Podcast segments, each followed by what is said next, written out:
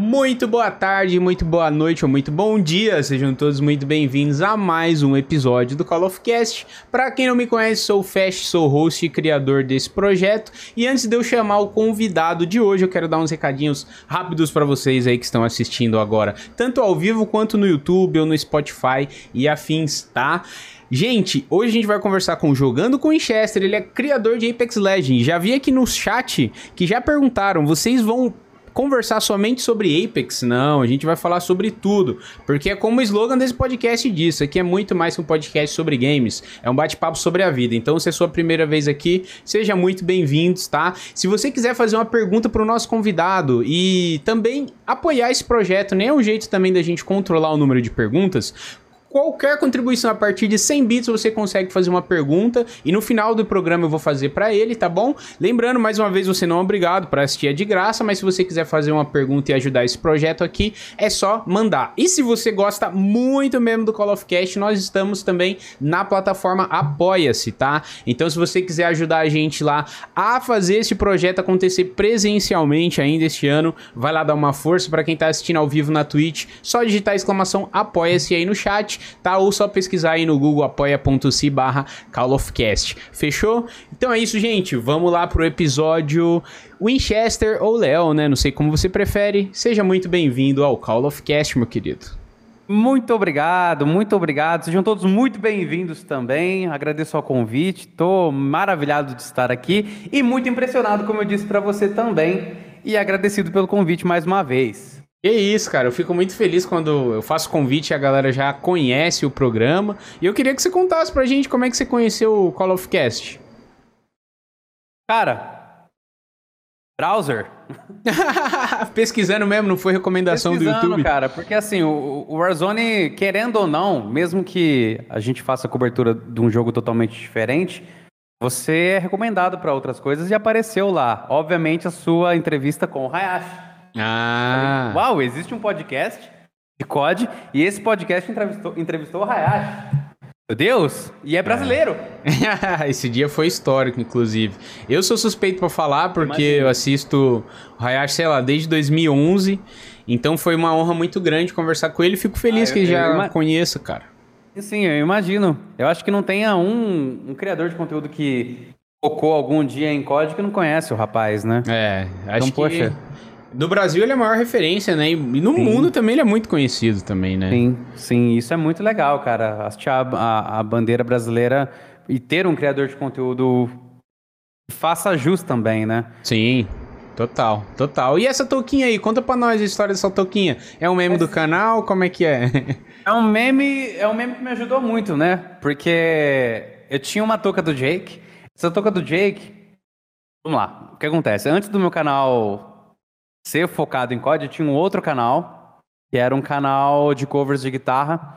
E este canal eu fazia alguns ensaios da banda, das bandas que eu tinha na época, e colocava a toquinha do Jake para brincar também. Na época o Hora de Aventura ele estava muito mais em alta. Comprei a uhum. toquinha do Jake e foi passando, né? Eu voltei meu canal pro, pro COD, e coloquei a touquinha e enfim, só que você vai lavando a touca, a touca vai encolhendo. Teve o um dia que eu coloquei a touca, ela ficou parecendo uma touca de natação. Eu falei, precisamos de uma touca nova. E essa ideia surgiu no ano passado. Eu comprei essa linda touca do Pikachu. E foi muito surpresa para mim, porque assim, as minhas lives, elas batiam... O número de, de, de, pessoas assistindo era 800 mil pessoas assistindo.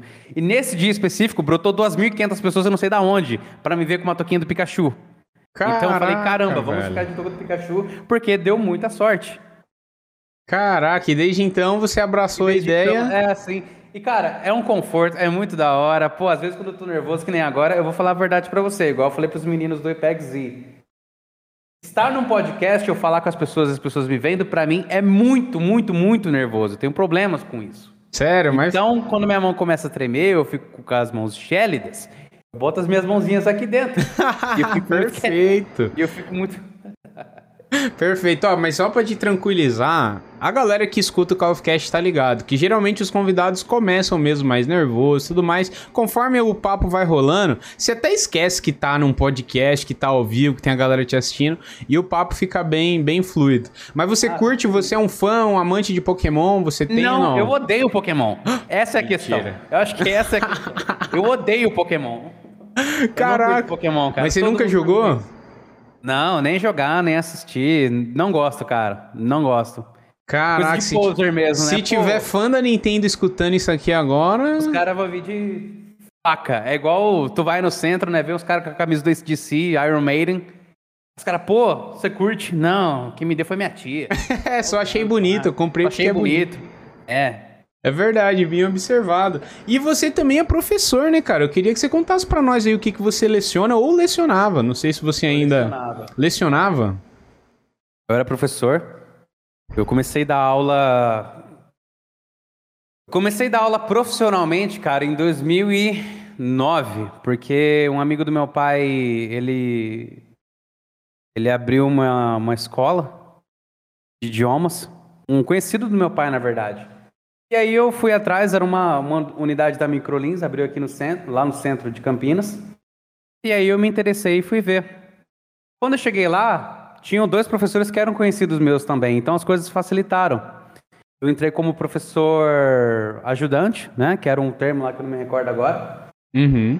E aí quando eu fiz 18 anos, eu tive minha própria sala de aula, né? Professor, aí o negócio ficou mais sério, tal tudo. E aí, enfim, já entrei na faculdade. Eu comecei a, a faculdade e tal tudo, isso era em 2011. Aí o que aconteceu? Você não necessariamente, diante dessa nossa incrível, desse nossa incrível educação, você não precisa se formar para você pegar a atribuição de aula. Uhum. E aí eu peguei algumas atribuições de aula, isso na diretoria de ensino de Sumaré. E desde então eu comecei a lecionar, só que eu fiquei cansado de trabalhar na escola, ter aquele ritmo de, de, de, de ir em diretoria de ensino, pegar atribuição de aula, de ir para a escola, lá, lá, lá. Aí eu montei uma, uma salinha de idiomas para mim. No início era apenas eu, mas aí a minha irmã também, coincidentemente, começou a dar aula de inglês. Isso era, eu era professor de inglês. Uhum. Ela começou a dar aula junto comigo e ué, eu nunca curti dar aula muito para criança. O que, que aconteceu? Eu passei os pequenos para ela e continuei dando aula para adulto, né? E aí a gente ficou nisso até 2019, mais ou menos, né? Caraca, bem recente então. Bem, é relativamente recente. E aí o que, que aconteceu? Veio o Apex, né? O Apex chegou, eu não estava conseguindo conciliar as minhas aulas, o meu profissional, com o Apex. E aí teve até certo ponto que eu dei uma afastada. Só que o Apex começou a crescer muito, cara. Muito, muito, muito. E graças a Deus eu comecei a ganhar dinheiro com o Apex. E eu tive que Uhum. fazer uma escolha, porque eu tava ganhando, tipo, três vezes mais do que eu tava ganhando dando aula. Aí eu parei de dar aula para focar meu canal no Apex. Né? Que feio falar isso, negócio de ganho, né? Mas enfim, foi. Não, faz parte, faz Whatever. parte. Só um parênteses aqui que a galera falou no chat que a voz dele abaixa de vez em quando. Léo, se tu puder falar reto pro, tele, pro, pro telefone, pro microfone, porque às vezes sua voz fica distante e fica abaixo de ouvir, tá? Mas é por isso, guys, não tá, não tá ruim a, Não, o, é, o áudio é dele. todos não, os viu? momentos que eu vou fazer É, só- pegar água. É. o movimento natural do corpo, tá? Então fica de boa. É, Mas, pô, que legal, cara. Você tem vontade de voltar, assim, a dar aulas ou não? Eu morro de vontade, cara. É o que eu falo. Se eu pudesse ganhar. Assim, hoje eu sou casado, a gente tem conta pra pagar. Então, é uma realidade totalmente diferente, né? Se eu tivesse a oportunidade de ganhar o mesmo que eu ganho, ou até mais dando aula, poxa, eu preferia mil vezes dar aula. Eu adoro dar aula. Porque é aquela interação com alguém, cara. É que eu falo pra Bru direto, às vezes até pra amigos meus. Eu trabalho, tipo, meio que num 9 to 5, mas assim, eu trabalho não tem ninguém. É eu e o quarto e assim, a parte do estúdio, e é isso. Chega sexta-feira, cara, eu não aguento ficar em casa, porque não teve interação com ninguém, não falei com ninguém, não saí. Então, às vezes, o simples fato de tipo, entrar aqui pra jogar me irrita, porque eu vejo isso como meu trabalho também. Sim. Entendeu? Eu acho que todo criador de conteúdo tem, tem essa pira aí, às vezes, entendeu? Cara, eu sinto, eu sinto falta também. Até eu fui acompanhar minha mulher numa entrevista recentemente, entrevista de emprego. E eu tava falando com ela, pô, a gente chegou, tem um mês e meio que a gente voltou pra São Paulo, né? Eu já morava aqui, mas fiquei quatro anos fora. E, pô, foi muito. Foi muito legal estar num lugar que tu conhece de novo e estar em um ambiente empresarial no sentido de justamente ter esse contato com pessoas, contato com, né, de conversar mesmo, que realmente, cara, che- chega uma hora assim, que é você, a câmera e o chat ali, ou até mesmo os comentários no YouTube, né? Você só lê, você conversa por texto, né, com as Se pessoas. torna uma questão muito robótica, cara. Uhum. Total. Então, assim, é, por mais que seja o trabalho dos sonhos para muitos, né? Como tudo é. na vida tem o, o lado negativo da coisa. E o que, que tu faz para suprir este, este, essa sua saudade de contato aí no fim de semana? Tu sai bastante, viaja? O que, que tu então, curte fazer? Eu adoro, adoro, adoro ir pro bar. Adoro ir pro bar. não, brincadeira. De fim de semana eu tento não ficar em casa, cara. É claro, é claro que não dá para conciliar, porque assim, a Bru ela é enfermeira, então ela trabalha um dia sim, um dia não. Uhum. Ela não tem folgas fixas, é um dia sim, um dia não. Então, caso que às vezes ela folga de sexta-feira em casa, é onde a gente sai. Eu sei que nesse sábado ela vai trabalhar, então provavelmente eu vou ter que ficar em casa também. Uhum. É, então é nessa situação. Mas eu tento sair bastante. Poxa, a gente tem bastante colega aqui. Felizmente, antes de eu mudar, como eu estava contando mais cedo para você, eu era de Hortolândia, eu vim para Campinas, a gente já tinha bastante amigo aqui em Campinas, então a gente se reúne e tal, é, é bem tranquilo essa parte, né? Sim. E, nossa, cara, às vezes eu vou nos lugares e o pessoal pergunta como é que tá o canal. Eu falei assim, nossa, não, vamos fazer, falar de... falar de outra coisa, né? Você não quer, cara, entendeu? Tipo, é ter um momento ali, falar de qualquer coisa qualquer coisa, menos do canal, ou JPEGs, enfim. Como eu falei, eu acho que qualquer criador de conteúdo tem essa, essa, essa pilha. Algumas pessoas não vão entender, igual você falou, às vezes é o trabalho por, dos sonhos para muita gente, mas backstage, cara, ali só tu sabe o que acontece, entendeu? Ou quão chato pode se tornar às vezes o ambiente. Sim, sim, total. É, realmente. Então, para você que gostava de sair, os últimos anos aí foi difícil com questão da, da pandemia. Como é que foi a relação aí do, ah, com o seu cara, trabalho? Foi, foi muito complicado. Porque, igual eu falei, tava fora. Isso assim. É... Eu acho que em 2019 era mais tranquilo, o Apex ainda estava crescendo, embora Algumas pessoas acreditam que não, mas acho que o boom dele mesmo foi final de, de 2019. Né? Então uhum. foi onde eu decidi parar com as aulas. Quando eu parei com as aulas, eu parei de ter contato com mais pessoas, ter contato com os meus alunos, o, o bate-papo. Uma coisa que acontecia também é finalizava a aula e o aluno ficava ali comigo meia hora, 40 minutos, batendo papo sobre nada, nada com nada, entendeu? Jogando conversa fora. Isso eu senti muita falta. Quando eu tive que fazer uma escolha entre uh, o, o, meu canal ou continuar dando aula, eu perdi os alunos, obviamente, que eu não estava mais dando aula, e aí entrou a pandemia. E aí foi onde piorou tudo, né? Porque aí você não podia sair, lockdown, uh, poxa, complicou demais. Uhum. E seus alunos Mas... sabiam do seu canal? Eles te assistiam? Não, não, não, não, não. Não sabia. Isso aí é uma coisa que eu guardava muito, muito bem. Uhum. E ainda chegou um aluno e falou assim, pô, parece o Winchester. Até porque, como eu falei, cara, o, o, meu era muito mais empresarial. Então, por exemplo, eu fechava com bastante empresa. Eu cheguei a dar aula para funcionário da Motorola, para IBM, principalmente para IBM. O da IBM fechava um pacote lá comigo, semestral, pagava uma quantia. O pessoal saía da empresa e ia lá para ter aula comigo, né? Que legal. Ou comigo ou com a minha irmã, é.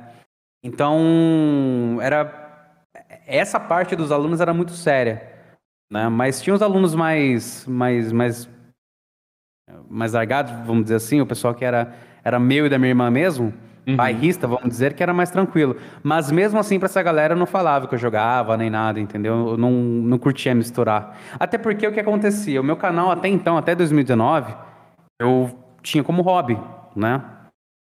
É, a minha profissão, eu fui professor por muito tempo, mas eu, vi, eu sempre vi meu canal como hobby. E eu nunca imaginei, cara, nunca imaginei que ia ter a proporção, ia tomar a proporção que tomou. Um dia eu ia viver de, tipo, criar vídeo. É muito legal, tipo, ter esse, esse, esse seu comprometimento, mas, nossa, nunca, nunca passou pela minha cabeça. Então, desde o início foi um hobby, tu já jogava COD? Foi um hobby, foi um hobby. E decidiu é, jogava... criar de COD, o canal de COD. É, sim. Eu decidi fazer um algo os meus primeiros vídeos de COD era assim, coisa de moleque mesmo, né? Porque era partida, partida boa, pegando Moab, lá lá lá. E aí, galera, mais um Moab para vocês, mais um Nuke para vocês, lá lá lá, e, e, postava, entendeu? Nessa época uhum. eu tinha 21, 22 anos mais ou menos. Focado em gameplay, né? Não era um Focado conteúdo. na gameplay descontraída, só que assim, ninguém assistia, né? E, pô, aí foi tomando a proporção que tomou. O Black Ops 3 veio, aí eu, eu tive a oportunidade de expandir a minha rede de, de pessoas uhum. onde surgiu a oportunidade de conhecer alguns developers da, da Infinite Ward, da, da Treyarch.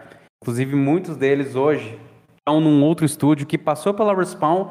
Hoje eles estão na Gravity Well, isso o pessoal da antiga Infinite Ward. E, e aí foi que eu comecei a, a ter conhecimento e ter informação privilegiada. Acesso aos vazamentos, né? Que é o que a gente faz hoje no, no Apex. E aí eu vi que, tipo, tinha-se um público interessado em saber o que ia acontecer daqui três, quatro meses. Eu falei, pô, legal, vamos começar a cobrir isso. E aí eu comecei a, a ter uma rotina ali de criação de vídeos, entendeu? Eu começava a receber essas, essas informações da galera, conversar com, com, com developer e tudo mais. Porque assim, cara, antigamente, antigamente que eu falo é 2014, 2015, uhum. não tinha. As, os criadores de conteúdo não tinham esse vínculo tão grande que tem hoje com, com os developers do jogo, do game. Pelo menos na minha concepção.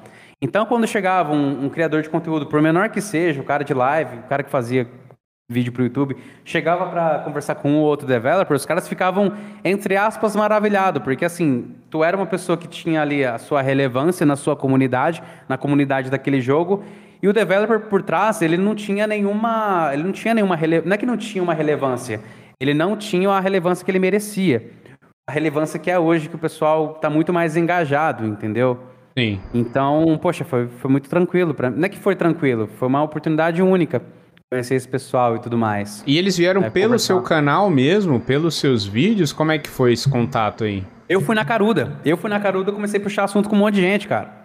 É com muita gente, principalmente da, da Treyarch. Nas redes sociais claro mesmo? que é, é no, no, Twitter, no Twitter mesmo. Na Caruda total. É claro que muitos nem até hoje não leram as minhas mensagens, o que não tem problema algum, mas muitos me, muitos me, responderam, né? E aí, poxa, é, rolou a conversa, rolou bate-papo. Me apresentaram a outros criadores de conteúdo que estavam nesse vínculo também, nesse, nesse nicho né, de conteúdo. Tinha um criador de conteúdo chamado Skrillex, e ele fazia referência ao próprio Skrillex, que o cara vazava um monte de coisa e, enfim, ele não tinha a notoriedade que ele deveria ter, mas o conteúdo do cara era muito bom. E aí foi onde começou tudo, né? Aí teve esse esse rolo da Infinite Ward, os caras foram para Respawn e tal, tudo. Uhum. E muito coincidentemente, tinha muita gente que tava falando com a gente e eu já conhecia, que hoje tá na, Respawn. Na verdade, o pessoal passou pela Respawn e hoje eles estão na Gravity Well. E até é hoje você mantém contato ainda com eles, por questão dos vazamentos Cara, e tudo mais, não? A... Fechou muito, porque como eu falei, muita gente hoje não tá mais na Respawn, ah, não tá sim, tá mais é no Apex. Uhum. Eles estão nesse estúdio da Gravity Well. Uhum. Né? Cara. Que é um estúdio totalmente independente hoje. É igualzinho como a Respawn cresceu, vamos dizer, ou nasceu. Um estúdio independente, vira uma oportunidade, aí viu uma oportunidade de mercado ali, foi lá, injetou uma grana nos caras, os caras criaram o Titanfall, foi um sucesso. Titanfall 2, um sucesso maior ainda. Aí eles fizeram outros games de, de, de estúdio, né? Pegaram para fazer o Star Wars, se não me engano, outros jogos. Uhum. E aí veio o Apex com esse boom todo. Mas aí depois, depois não, esse ano e final do ano passado, muita gente saiu da Respawn, inclusive essas pessoas que eu conhecia. Mantenho contato tal hoje, né? Uh, inclusive, eu acho que eu recebi uma proposta para fazer uma ação com a Gravity Well, mas enfim, vamos ver depois como é que vai ser. Novidades em breve. É, novidades vocês vão ficar sabendo. Mas é que assim, são. É o pessoal que mexeu no COD, cara. E isso, quando eu falo COD, o COD é antigo. Sim, eu fico sim. muito feliz, sabe? Realização e... de moleque é, ali também, é, né? Sim, é, é, um prestígio muito grande, porque você vê pessoas assim, de um jogo que tu amava, passou pelo Apex também, que é o jogo que, porra, coloca dinheiro, coloca comida na minha casa, me dá dinheiro. E hoje essas pessoas têm uma outra realização, né?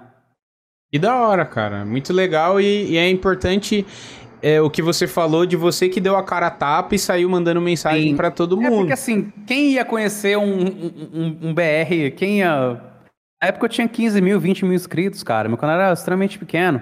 Uhum. É...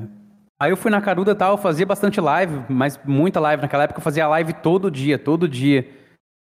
Porque para mim era muito mais difícil, porque eu não tinha uma net muito boa, então tinha dias que a net estava... Uh ela permitia eu fazer a live, né? Que Sim. hoje eu consigo fazer todo dia, mas eu não tenho o gás, eu não tenho o saco para ficar em live todos os dias, todos os dias, né? E como é que funciona, assim, sua rotina aí, né, de segunda a sexta? Tu, tu é um cara que trabalha pela manhã, a noite fica de boa, você trabalha na madrugada, como é que é? Como é que você produz seu conteúdo? Cara, hoje é meio... Eu não digo que é aleatório, mas eu tento ser rotativo, porque assim... A minha esposa, ela entra no serviço às seis da tarde, sai às seis da manhã, né? Então ela chega em casa, ela dorme sete e meia, oito horas da manhã e vai até as duas da tarde dormindo, duas, três horas da tarde dormindo. Então o que, que acontece? Eu aproveito que eu estou em casa, eu crio conteúdo, às vezes eu estou assistindo vídeo. A maioria do tempo eu estou fazendo roteiro de vídeo, estou vendo, programando vídeos para daqui duas, três semanas, né? Que, enfim, não dá pra, tem coisas que não dá para soltar agora. Porque hoje o que acontece? No, na minha criação de conteúdo, tem vazamentos que eu não, eu não estou permitido a falar até X dia. Entendeu? Uhum. Até que todos os outros criadores de conteúdo que fazem conteúdo para aquilo lá façam também. Meio que uma panelinha, entendeu? Mas assim, tem que respeitar ou você cai fora e você não recebe mais nada. Porque hoje, tipo, como eu falei, como os desenvolvedores passaram pela Respawn, que fizeram o Apex, a maioria deles não está lá, o meu conteúdo para eles, tipo, é, é irrelevante, os caras não estão mais fazendo Apex. Mas quem ficou, né, a galera consegue um, um, uma outra parte dos vazamentos e compartilha com a gente. Então tem alguns requisitos lá, tem umas regras para seguir, tem coisas que não pode postar. Uhum. Enfim, essa questão eu vou criando vídeo em antecipado. Mas geralmente eu acordo 10 e meia, é tarde pra caramba, 10 e meia, 11 horas, tomo meu café. Aquela brisa de tipo, tu tá acordando ainda, dou mandada na casa. Aí eu sinto aqui, começo a escrever os roteiros, vejo notícia, vejo e-mail, lá, lá, lá. Uhum. Aí eu vou, fico escrevendo. No fim da tarde, geralmente eu corro, né? Eu corro aqui na, na Barão de Itapura inteira. É bem gostosinho andar aqui. Às vezes passo na casa de eu, na casa, passo no, no estabelecimento de, de colega meu. E basicamente é isso, segunda a sexta. Aí no sábado, mereço descansar, né? Tô enchendo o saco de alguém. Aquela cervejinha. Rapaziada, eu queria dar boas-vindas aí para todo mundo que tá deixando seu follow. Muito obrigado para todo mundo que veio pelo Léo aqui também. Sejam todos muito bem-vindos, tá? Como eu falei, isso aqui é um papo bem introdutório. A gente vai falar bastante sobre Apex também, sobre a vida. Isso aqui é uma oportunidade também para vocês conhecerem também um pouquinho mais do criador de conteúdo fora das câmeras também. Então espero que vocês estejam curtindo o papo. E eu queria perguntar para você agora também o que que fez você abandonar, entre aspas, assim, não abandonar mesmo, deixar de produzir conteúdo de COD para migrar totalmente pro Apex? Assim, cara, eu entrei de cabeça no COD lá no Modern Warfare 3. Né? Eu conheci o COD pelo Modern Warfare 3 e me apaixonei. O Black Ops 2, poxa, foi um masterpiece.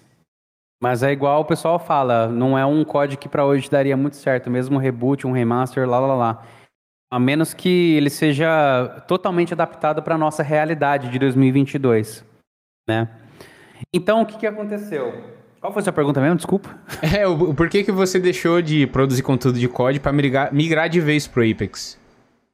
O pessoal me zoa, mano, você é muito miragem, porque, pô, de fato, cara... muito miragem é bom. Eu, eu, dou umas brisadas às vezes, peço desculpas, obviamente. O que que aconteceu? Uh, veio o BO3, eu amei, fiquei jogando quatro anos seguidos. Eles pararam de, de produzir conteúdo para o BO3, obviamente, né? O COD é anual. Só que todo COD novo que vinha era uma, uma tristeza, cara. Aí veio o Black Ops 4. Foi interessante, mas assim, não tão interessante quanto eu esperava. E aí eu já tava cansando, cara, cansando do COD. E veio o Apex, dia 4 de fevereiro de 2019. Eu lembro muito bem dessa data, 4 de fevereiro de 2019. Não se falava em outra coisa. É. Porque a forma como o Apex veio, cara, você escutava murmúrios aqui, outro ali, de um outro jogo de uma empresa que tinha é, criado o Titanfall, que era a Respawn, né? Criou o Titanfall na época. Uhum. Titanfall 1 e 2, e aí soltaram o Apex às escuras. Foi o boom que foi, né?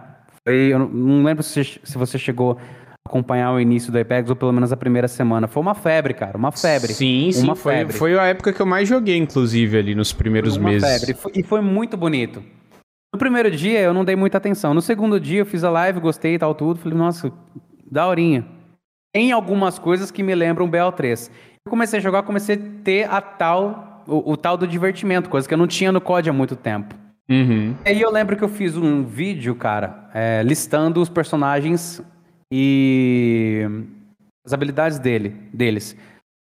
Totalmente desproporcional e, sabe, nada a ver com o meu canal.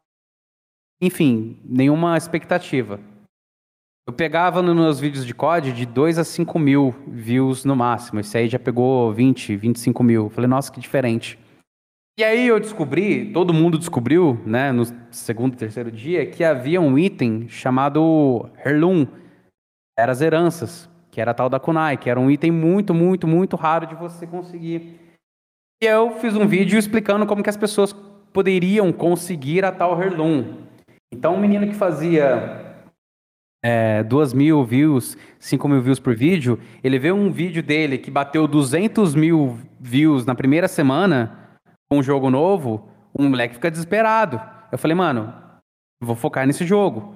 Eu continuei cobrindo, fazendo os vazamentos, né? Fazendo os vazamentos, não, fazendo cobertura de notícias. E aí que eu descobri que tinham developers que eu tinha contato antigo pela Treyarch e pela, e pela antiga Infinity Ward, trabalhavam no estúdio da Respawn. E aí, na maior cara de pau, de novo, eu mandei mensagem para essas pessoas. Já tinha e-mail pessoal desses caras, tinha contato com eles. Uhum. E alguns me ajudaram, né? E tem gente que até hoje vaza coisas lá, e, enfim. Né? Então, poxa, foi isso que ajudou demais. Aí depois vieram os data miners, uh, os criadores de conteúdo que, que os leakers, né? Sim. Fazem esse tipo de vazamento. E aí eu não fui besta nem nada, já me esgueirei ali, comecei a fazer amizade com esses caras o canal começou a tomar proporção, então por isso que eu larguei o COD, cara, porque eu vi uma, eu vi uma oportunidade no Apex e eu consegui agarrar essa oportunidade do Apex. Na é. época que foi muito boa, né? Hoje um moleque, um moleque fala assim para mim, pô, vale a pena criar conteúdo Apex, começar do zero? Eu falo para ele, cara, você tem que ser muito pica. Você tem que ser um cara que joga maravilhosamente bem, mas muito bem para chamar a atenção, o que a maioria não é o caso. Ou tem que fazer algo que ninguém mais faça, cara. Um conteúdo exclusivo seu que seja muito bom. Essa é a tua única chance de você crescer hoje num jogo que, pô, tá complicado nos dias atuais, né? A não Sim. ser que você vá pro mobile, né? Que, inclusive, quem tiver interesse em fazer conteúdo pro mobile, você vai se dar bem. Ah, é, porque, né? A galera. Hoje todo mundo tem um celular, mas nem todo mundo tem um videogame, né? Então, com certeza vai aumentar e muito Cara, aí o número de é jogadores. Assim, a receita quando eu falo receita monetário do que os games de celular faz, os, mo os mobile faz, você juntar PC e console não dá o retorno que o mobile dá. Não dá, não consegue. Mobile vende muito, cara, muito, muito, muito. É por isso que tu tá engajado um pouco com o Apex, né? Porque você tá me entrevistando, espero que você saiba o que eu tô fazendo aqui. Claro, claro, um pouquinho pelo menos, vai. Hoje o Apex tem modo duos, modo trios e o arenas, né? Uhum. Todo mundo quis um Team Deathmatch, todo mundo, quis, todo mundo quis um modo solo e implementos no stand de tiro lá. Por muito tempo foi cogitado isso. O mobile, ele já chegou com o Team Deathmatch, que o Apex para PC e console não tem. E as melhorias que todo mundo quis pro stand de tiro, que é um outro modo lá para você treinar sua mira, para você tirar X1 com amigo. Sim. Todo mundo também quis. Nunca chegou pro, pro console e pro PC, mas também já tem no mobile, entendeu? E não é à toa que essas, essas features vieram pro mobile. E hoje foi confirmado também que é, haverá personagens exclusivos e mapa exclusivo pro, pro mobile. Não Caraca. vai haver no para PC e console. Então, assim, não é à toa que os caras estão fazendo isso. Eles sabem onde eles estão mexendo, eles sabem que eles vão cavar dinheiro e esse dinheiro uma hora vai vir em grande quantidade. Entendeu? E por ser exclusivo, muita gente que joga no console ou no PC, né, vai também Exatamente. Ainda mais você que é produtor de conteúdo. Você vai ser, entre aspas, obrigado Sim, a jogar. Não, entre aspas, pra... não, totalmente obrigado a trazer conteúdo e fazer cobertura disso. O que para mim é melhor, porque, poxa, é, é, conteúdo. É conteúdo do Apex. Então, poxa, tem que fazer. Sim. Tem que fazer. E além dessas coisas que já foram confirmadas e tal, o que, que você mais espera, assim, pro Apex Mobile? Ou Mobile? Os dois tá certo, né? Mobile ou Mobile. Ah, cara, é, melhorias tem que ter, né? O jogo não pode ser entregado dessa forma, até porque a gente está numa, numa, fase de teste beta. Sim. Mas eu acho que o pessoal está muito bem servido. pessoas que nunca tiveram a oportunidade de jogar o Apex para PC ou para console estão se divertindo agora com o mobile. Isso é muito bom, porque uma coisa puxa a outra, cara. Os caras de PC e console vão testar o mobile por essas skins exclusivas, por esse conteúdo exclusivo, e vice-versa. O pessoal do, do mobile ou do mobile vai ver que existe a versão de PC e console, que é muito mais polida, que te dá mecânicas muito mais avançadas de movimentação e trocação de tiro. A movimentação e ambientação do Apex, para mim, no atual momento, não tem um jogo que de FPS que fez um trabalho tão bem feito quanto a Respawn fez, isso na minha opinião. Então isso pode é, é, cativar as pessoas, pode instigar o pessoal de mobile ir pro console ou ir pro PC. É um pouco mais difícil, mas vai ter aquela parcela ali e, e vai vingar. Como eu falei, os caras não foram bobos, eles não deram um tiro no escuro, entendeu? Sim, e tá todo mundo querendo uma fatia desse bolo aí que é o, o mobile, né? O Warzone 2 foi anunciado recentemente, o próprio Battlefield já falou que tem planos aí para implementar, né? O próprio COD Mobile é um sucesso e outros é, jogos também, é um Free sucesso. Fire. Você tem que respeitar o mobile do Tem, tem, tem que, que respeitar, respeitar muito, cara, porque... porque... o que os moleques fizeram, o que os caras fizeram, os, os developers fizeram, foi louvável. Os caras conseguiram trazer coisa muito antiga, cara, e de uma forma assim instigasse a galera bem coloridinha, sabe? De uma forma fácil de você jogar também, não foi algo complexo. Então, tu tem que tirar o chapéu. Foi um trabalho muito bem feito. Apesar de eu não ser nenhum amante dessa do, da plataforma, jogo de celular, nossa, você tem que respeitar. Foi um, um negócio muito, muito, muito bem feito. É, realmente. E inclusivo também, né? O que é muito importante. E você falou uma parada que, que é o que me chamou a atenção no Apex, né? Porque de todos os Battle Royales, na época, sei lá, DayZ, PUBG, o que me chamou a atenção é a proximidade da gameplay que eu, que eu tive, pelo menos na minha opinião, do COD. Como tu falou, parecia o BO3, né? Pô, e teve muita eu coisa. Eu me senti que... em casa, cara. É, Sim. exatamente, eu me senti em casa. Por mais que tinha os poderes, aquela coisa toda, a questão das lendas e tal. Inclusive, um fato curioso que eu até. Fa... Eh, quem me acompanha as lives faz um tempo sabe, mas eu comecei a fazer live só de Apex. Na época que eu comecei a fazer Legal. live, era só Apex Legends, Apex Legends, Apex Legends. Inclusive, eu vi alguém falando aqui no chat que não tem nenhuma herança. A única herança que eu consegui tirar foi da Bloodhound e ainda foi num, num pacote grátis, cara. Eu fiquei gritando igual um maluco, porque aquele machado é muito lindo, é muito bonito. Sim, eu acho que é uma das, das heranças mais bonitas do game. Total, total. Eu gastei. Eu, eu, uma vez só que eu comprei. Umas duas vezes eu comprei o passe e eu não cheguei a investir muita grana, não. Mas você investe bastante para criar conteúdo ou você não, não Hoje contribui? Hoje não mais. Hoje não mais, porque eu acho que assim, cara, não adianta ficar reclamando, reclamando, reclamando. Inclusive, eu falei isso lá no, no Twitter e no meu vídeo, que saiu agora há pouco. Se eu vou hastear uma bandeira contra algo que eu não vejo que está legal, eu levo uma pessoa. Hoje a minha voz tem poder. A de todo, a de todo criador de conteúdo tem. Então tu tem que tomar muito cuidado com o que você fala para as pessoas. Não adianta nada eu falar que os preços estão caros, que as skins estão caras, eu vou lá e compro essas coisas. Eu estou financiando isso. Inclusive, é, eu tinha feito um protesto. Falei pros meninos no evento de aniversário. Falei, não compra, galera. Não compra. Não compra, porque. Ficou sabendo da história do, da skin do, do Bloodhound, né? Skin de prestígio, que custava nada menos que 800, 800 reais. reais. Sim. É, entendeu? Então, falei, cara, não compra, não vou comprar nenhum item dessa coleção. Mas não adiantou. Só que aquele negócio, a minha parte eu fiz, entendeu? Antes eu gastava, assim, uma graninha no COD, né? No, no Apex, cara. Mas hoje, hoje não mais. Hoje eu pego os, os pacotinhos de graça ali, compro o passo de batalha, porque eu acho que o passo de batalha é o que você vai tirar mais proveito do que você vai ganhar. Você ganha bastante pacote Apex, você ganha bastante skin, é, chances de você tirar Heirloom. Então, assim, se tu joga quase todos os dias o Apex Legends, obrigatoriamente tu teria que comprar o passe de batalha, porque assim, eu acho que são 90 reais que tu vai gastar ali, mas o retorno, se você fosse colocar na ponta do lápis tudo que você recebe com o passe de batalha, ia dar mais de 400 reais, entendeu? Então vale a pena o passe. Acho que todo jogo é assim, né? No final todo jogo. Se é um jogo que você joga bastante, vale a pena. Porque assim, eu, é, é difícil ter alguém que joga vários jogos ao mesmo tempo, muito assim, porque, sei lá, tu vai comprar quatro passes de batalha? Não. É, geralmente, se o cara joga Warzone, ele joga muito. Se ele joga Apex, ele joga só o Apex. Raramente ele vai jogar dois jogos assim como os principais, vamos assim dizer. Claro que cada caso é um caso, né? E você mesmo comentou que no início, cara, o, o Apex fez um barulho, teve um boom muito grande.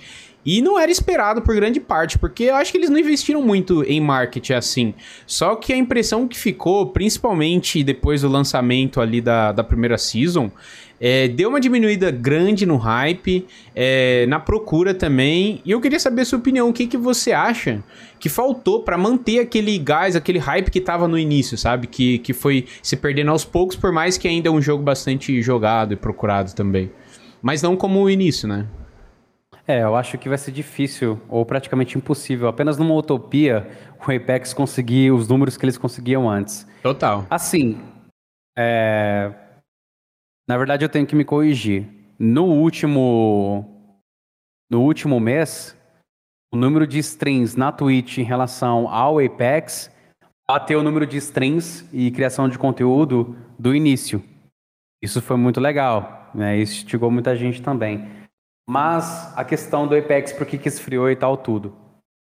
Como você falou, eu acho que hoje não é segredo para ninguém. Tanto a Respawn quanto a EA, eles não sabiam do potencial total do jogo. Eles não estavam esperando que seria esse sucesso. Tanto é que o marketing foi, foi bem complicado, porque não tinha marketing. Eles lançaram o jogo, lançaram o site do Apex, lançaram notas no, no Twitter, foi isso. Não tinha uma propaganda, não tinha um trailer. Tinha trailer assim de jogabilidade e tudo mais, mas não tinha um Premiere, não. Muito Sim. complicado, foi muito em cima da hora. E às vezes eu penso que assim, lançar dessa forma, nessa surpresa, com uma promessa de um conteúdo muito bom, isso deu certo. Só que eles não estavam esperando que seria todo este sucesso. Então, acompanhar o sucesso do Apex para Respawn na época e para EA, eles não. Eles tentaram, só que eles não conseguiram. Eu vi isso da boca de developer. Cara, a gente não estava esperando. Ninguém estava esperando. Tanto é. Problema bom, né? De, é. o primeiro passo de batalha foi uma coisa muito feia, mas muito feia. Inclusive, depois eles pediram desculpa, uh, fizeram uma nota lá, de esclarecimento do que, aconteceu.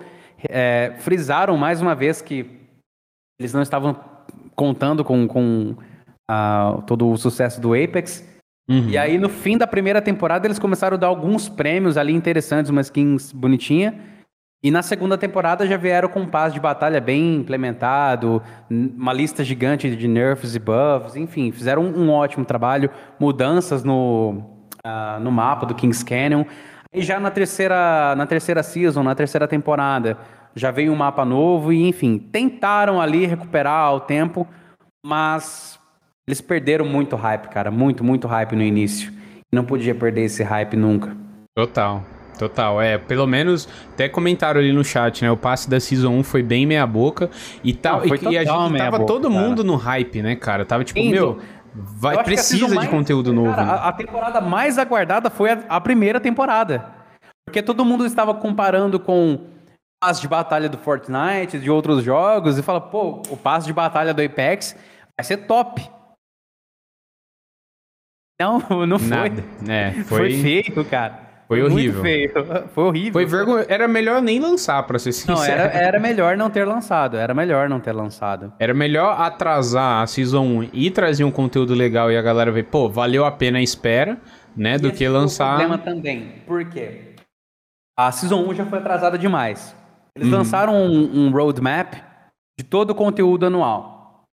No primeiro dia, fizeram o trailer de revelação e eles passaram pra gente, é, eles nos trouxeram um sentimento de comprometimento muito grande, cara, de compromisso muito grande do estúdio e EA para com o jogador de conteúdo, que ao tempo você a, a galera foi percebendo que não condiz com a realidade, não não casou com o que eles estavam entregando. Tanto é que a primeira temporada atrasou mais de um mês e meio para lançar diante do, ro do roadmap que eles teriam lançado.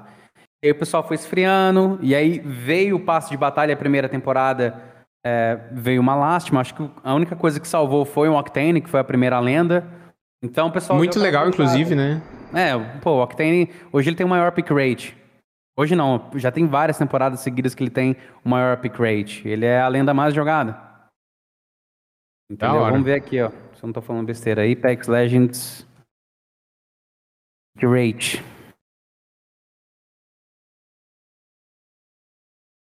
É, 12.6. É, hoje ele, ele é a lenda mais jogada.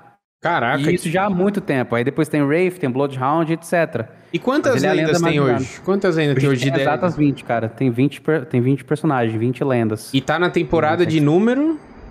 Estamos na número 12. Na 12? 12. Eu acho que eu joguei até a quinta, quarta ali, mais ou menos, no máximo. Depois eu abandonei de vez. Inclusive, uma coisa que, que eu vi no teu canal dando uma, uma pesquisada em vídeos passados, eu vi que na época do BO4 você fez alguns vídeos criticando a forma como a Treyarch olhava pro Brasil e tal. Uhum, uhum. Eu queria saber até como é que a Respawn é nesse sentido, para você até que tem a visão de criador do game. É melhor ou pior nesse sentido de atenção? Eu acho que assim, o que acontece é. O que acontece? O que acontece é uma questão regional e não uh, país especificamente. Uhum. O SA ele é bem deixado ao lado, cara, mas bem deixado ao lado. E sempre foi e vai ser assim. Infelizmente vai ser assim, né? Os meninos reclamam tal tudo. Eu, eu, eu sei que tem aquela revolta do SA ser uma galera muito, muito, muito fiel, e é isso que me incomoda bastante. Realmente é um público muito fiel, mas praticamente toda, toda uh, publisher e estúdio faz isso, né? Uhum.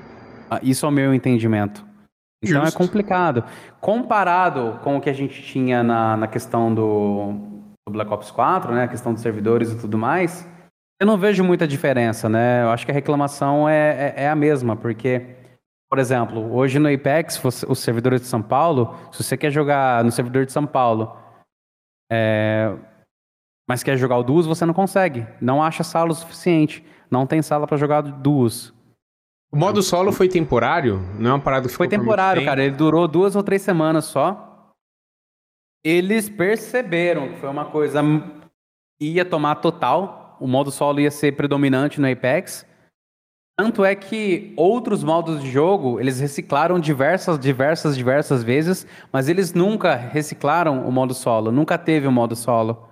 Porque eles perceberam que, assim, a galera sempre pediu isso, e o medo do estúdio é deixar de ser um game que, que o Apex deixe de ser um jogo que o pessoal Deixe de jogar em trios e duos para só jogar solo. Isso vai acontecer se um dia eles lançar o solo. Eu mesmo, eu só jogo sozinho, cara. Se cai gente no meu time, eu não tô nem aí, eu tô jogando sozinho. Eu prefiro jogar sozinho. Eu prefiro jogar sozinho. Mesmo em desvantagem, eu prefiro jogar sozinho.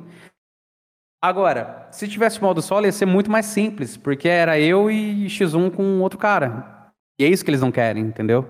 Sim. É, o, no início eu lembro que a justificativa era porque o Apex não foi um, um jogo feito para ser jogado solo, né? Que uma lenda ali complementa a outra e tal. Sim. Tanto que não dá para escolher duas lendas no mesmo squad, né? Igual e tudo mais. Mas eu vi que era um pedido muito grande da comunidade, modo solo, justamente hoje, porque cara. ninguém, muita gente não tem amigos para jogar, né? E eu me incluo nisso também, porque meus amigos tudo abandonaram. No início eu, eu, ficava jogando com aleatório, só que não era tão bom assim a ponto de sair jogando sozinho. Então eu saía sempre em desvantagem. Então acabei que abandonei o jogo. Abandonei, assim. É, eu acho que no início do Apex eu tinha muito mais amigo, né, para jogar. Eu tenho ainda, obviamente, esses amigos, não desfiz amizade com eles, mas assim, eles pararam de jogar o Apex. Porque aí, pô, já são três anos, a vida das pessoas em três anos muda pra caramba. Uns casaram, outros tiveram filho, enfim, outras responsabilidades. Mas, poxa, eu prefiro total jogar sozinho. Na minha vibe, assim, eu sempre joguei sozinho, acho que desde o COD, cara. Então, para mim é uma coisa extremamente normal. Seria muito melhor se eu tivesse que disputar contra outros caras, eu e outro cara sem ele ter o squad dele. Nossa, esse é o céu na Terra. Mas eles sabem que a maioria vai migrar para o modo solo e vai deixar de jogar trios e tudo mais. Acho que só o pessoal de ranqueada que vai ficar ali firme no, na própria ranqueada. E isso condiz com a realidade que você falou, né? Da justificativa deles, de o Apex ser um jogo para ser jogado em duas ou mais pessoas, eles não queriam splitar isso. E é verdade. É uhum. É verdade. Sim. A questão do, do competitivo do jogo, é, rola campeonatos ainda? Como é que tá a parte competitiva? Ou você não acompanha rola, tanto? Cara. Rola, inclusive estava tendo o ELDS, ou está rolando ainda. Eu não sou muito. Eu tentei me aventurar no início do ano ao competitivo, mas não adianta, cara. Minha vibe é trazer conteúdo informativo, conteúdo de vazamento. Eu sei que rola bastante campeonato, rola as screens também, que os próprios criadores de conteúdo fazem. Inclusive no SA tem bastante.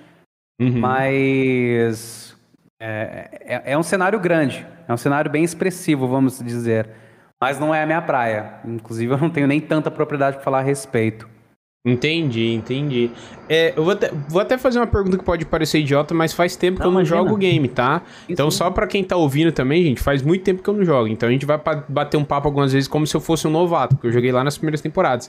Mas o, o jogo conta com modo privado ou não? Tipo, pra você organizar assim? suas, suas não, próprias não. partidas, ah, não? Sim e não. É que assim, para você ter esse modo privado, você precisa de uma chave que o, alguém do estúdio, alguém da Respawn, ou você seja um criador de conteúdo tá, assim, vinculado com a EA e você consiga, enfim. Alguém da Respawn tem que te dar essa chave. Essa chave parece que ela roda, ela não é uma chave fixa.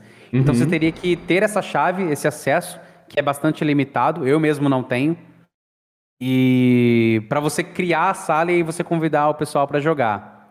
Mas isso é extremamente, pô, é, é um público muito fechado que tem, é só criador de conteúdo mesmo, cara. Uhum, entendi. Entendeu? É uma pena, né? Porque seria é, interessante. Um, talvez Sim. seja um diferencial legal para eles incluir no game, né? E às vezes o próprio cenário competitivo possa se expandir com uma coisa dessas, né? Exato, porque cada, cada criador. Mas, imagina... empresas também poderiam, desculpa te cortar, outras imagina. empresas poderiam é, crescer os olhos nesses campeonatos e patrocinar campeonatos, como acontece em outros jogos, e no Apex só não acontece devido a essa, essa, essa restrição então por isso que eu falei, cara, a gerência, a gerência do IPEGS é muito complicada. É. Primeiro que a gente tem uma publisher muito predatória, que é a, a EA, né? Hoje eu posso falar que não tenho vínculo com os caras, é só minha expressão de opinião. Uhum. E o jogo em si ele é mal gerenciado. Ele é muito mal gerenciado. Total, total. Pô, eu ia até. Se tivesse um modo privado, eu ia até te perguntar se você já pensou, pensa em fazer, sei lá, uma Copa Winchester aí com inscritos e tudo mais. Que legal. E, Seria um conteúdo da hora, né? Teriam pessoas para me ajudar. Entendeu? Uhum. Seria muito legal, cara. E era uma coisa que iria me trazer muitos benefícios, mas muitos benefícios, mas eu não tenho essa tal chave, né? E você já tentou ir atrás ou não? Ou pela dificuldade você nem tenta? É que assim, Aí a gente vai chegar numa velha história. O que acontece? Em 2020, fui convidado para ser criador de conteúdo da Game Changers, que é um programa da EA. Nessa época, eu já fazia os meus vazamentos, né? Só que eu conheci ainda mais outros developers e expandi minha rede de vazamentos. E eu comecei a vazar algumas coisas que não era para eu ter vazado, né? Isso é a justificativa deles. Então, todo o meu tipo de vínculo com a Respawn e a EA, assim, que era de profissional, os caras me cortaram total. Só que, assim, eu já tinha explicado que eu não ia deixar de fazer meu conteúdo, que era uma coisa que eu fazia desde o COD, vazamento é minha praia, eu adoro fazer esse tipo de cobertura. Eu não ia deixar porque os caras estavam me dando skin e, enfim, uma ou outra coisa. Ah, então, é, para mim se tornou difícil essas chaves ou até outro conteúdo por causa disso, essa restrição. Hoje eu recebo só vazamento, os caras têm que tomar cuidado também, né? Hoje não, como eu falei, estão na, em outro estúdio, mas o que ficou, os caras tomam muito mais cuidado. Uhum. E, né, é complicado e tal tudo. Entendi, entendi. Essa questão do vazamento, como é que funciona? É uma parada contratual e se você recebe uma informação de alguém que é fora de lá ou que é conhecido de alguém, você não pode soltar para não perder essa fonte confiável interna que você tem? Ou como é que é essa distinção do que pode e que não cara, pode? É, é, é, tudo no. Eu não digo no boca a boca, mas assim. É, voltando a essa questão aí daí, eles me fizeram um convite e tal, tudo. Mas em momento algum no contrato estava explícito que eu não podia é, continuar com o meu conteúdo. E eu creio que eles sabiam qual era o meu tipo de conteúdo, uhum. né? E, enfim, uh, continuei fazendo tal. Não rola, não rola uma questão contratual. Hoje eu não tenho, eu tenho vínculo com pouquíssimas pessoas do estúdio, mas essas pouquíssimas pessoas, eles eles divulgam, não só para mim, mas para outras pessoas também, é, beta teste, é, QA teste, é, teste de, de, lendas, de habilidade, parte de mapa, armas novas, entendeu? Uhum. Coisa que, pô, não, não dá para eu falar ainda, não, não dá para divulgar ainda por causa daquela aquela panelinha que eu falei para você no início do, do nosso podcast. Os caras respeitam, então todo mundo vai lançar ao mesmo tempo o, o mesmo conteúdo. Total. Né? Mas é. em relação aos developers, não tem, eu não tenho nenhum contrato. Quem tem vínculo com a Game Changers, eles têm que assinar um contrato sim de é, confidencialidade lá, né? Você não, você não pode sair vazando coisa igual eu fiz, embora não, não me avisaram nem nada, que eu não podia. Eu também já falei que não ia abrir mão do meu conteúdo. Né? E fora outras coisinhas que rolaram também, que, enfim, não, não vale muito a pena ser mencionado. Claro, claro. Não, justíssimo. Eu perguntei sim, sim. mesmo para entender essa questão de como é que funciona o vazamento, porque. Ah, então, é... desculpa, é verdade. O que acontece? Tem a parte do vazamento que é assim: tem a galera do estúdio e tem os insiders. Isso. Os insiders não são especificamente criadores de conteúdo e não são developers.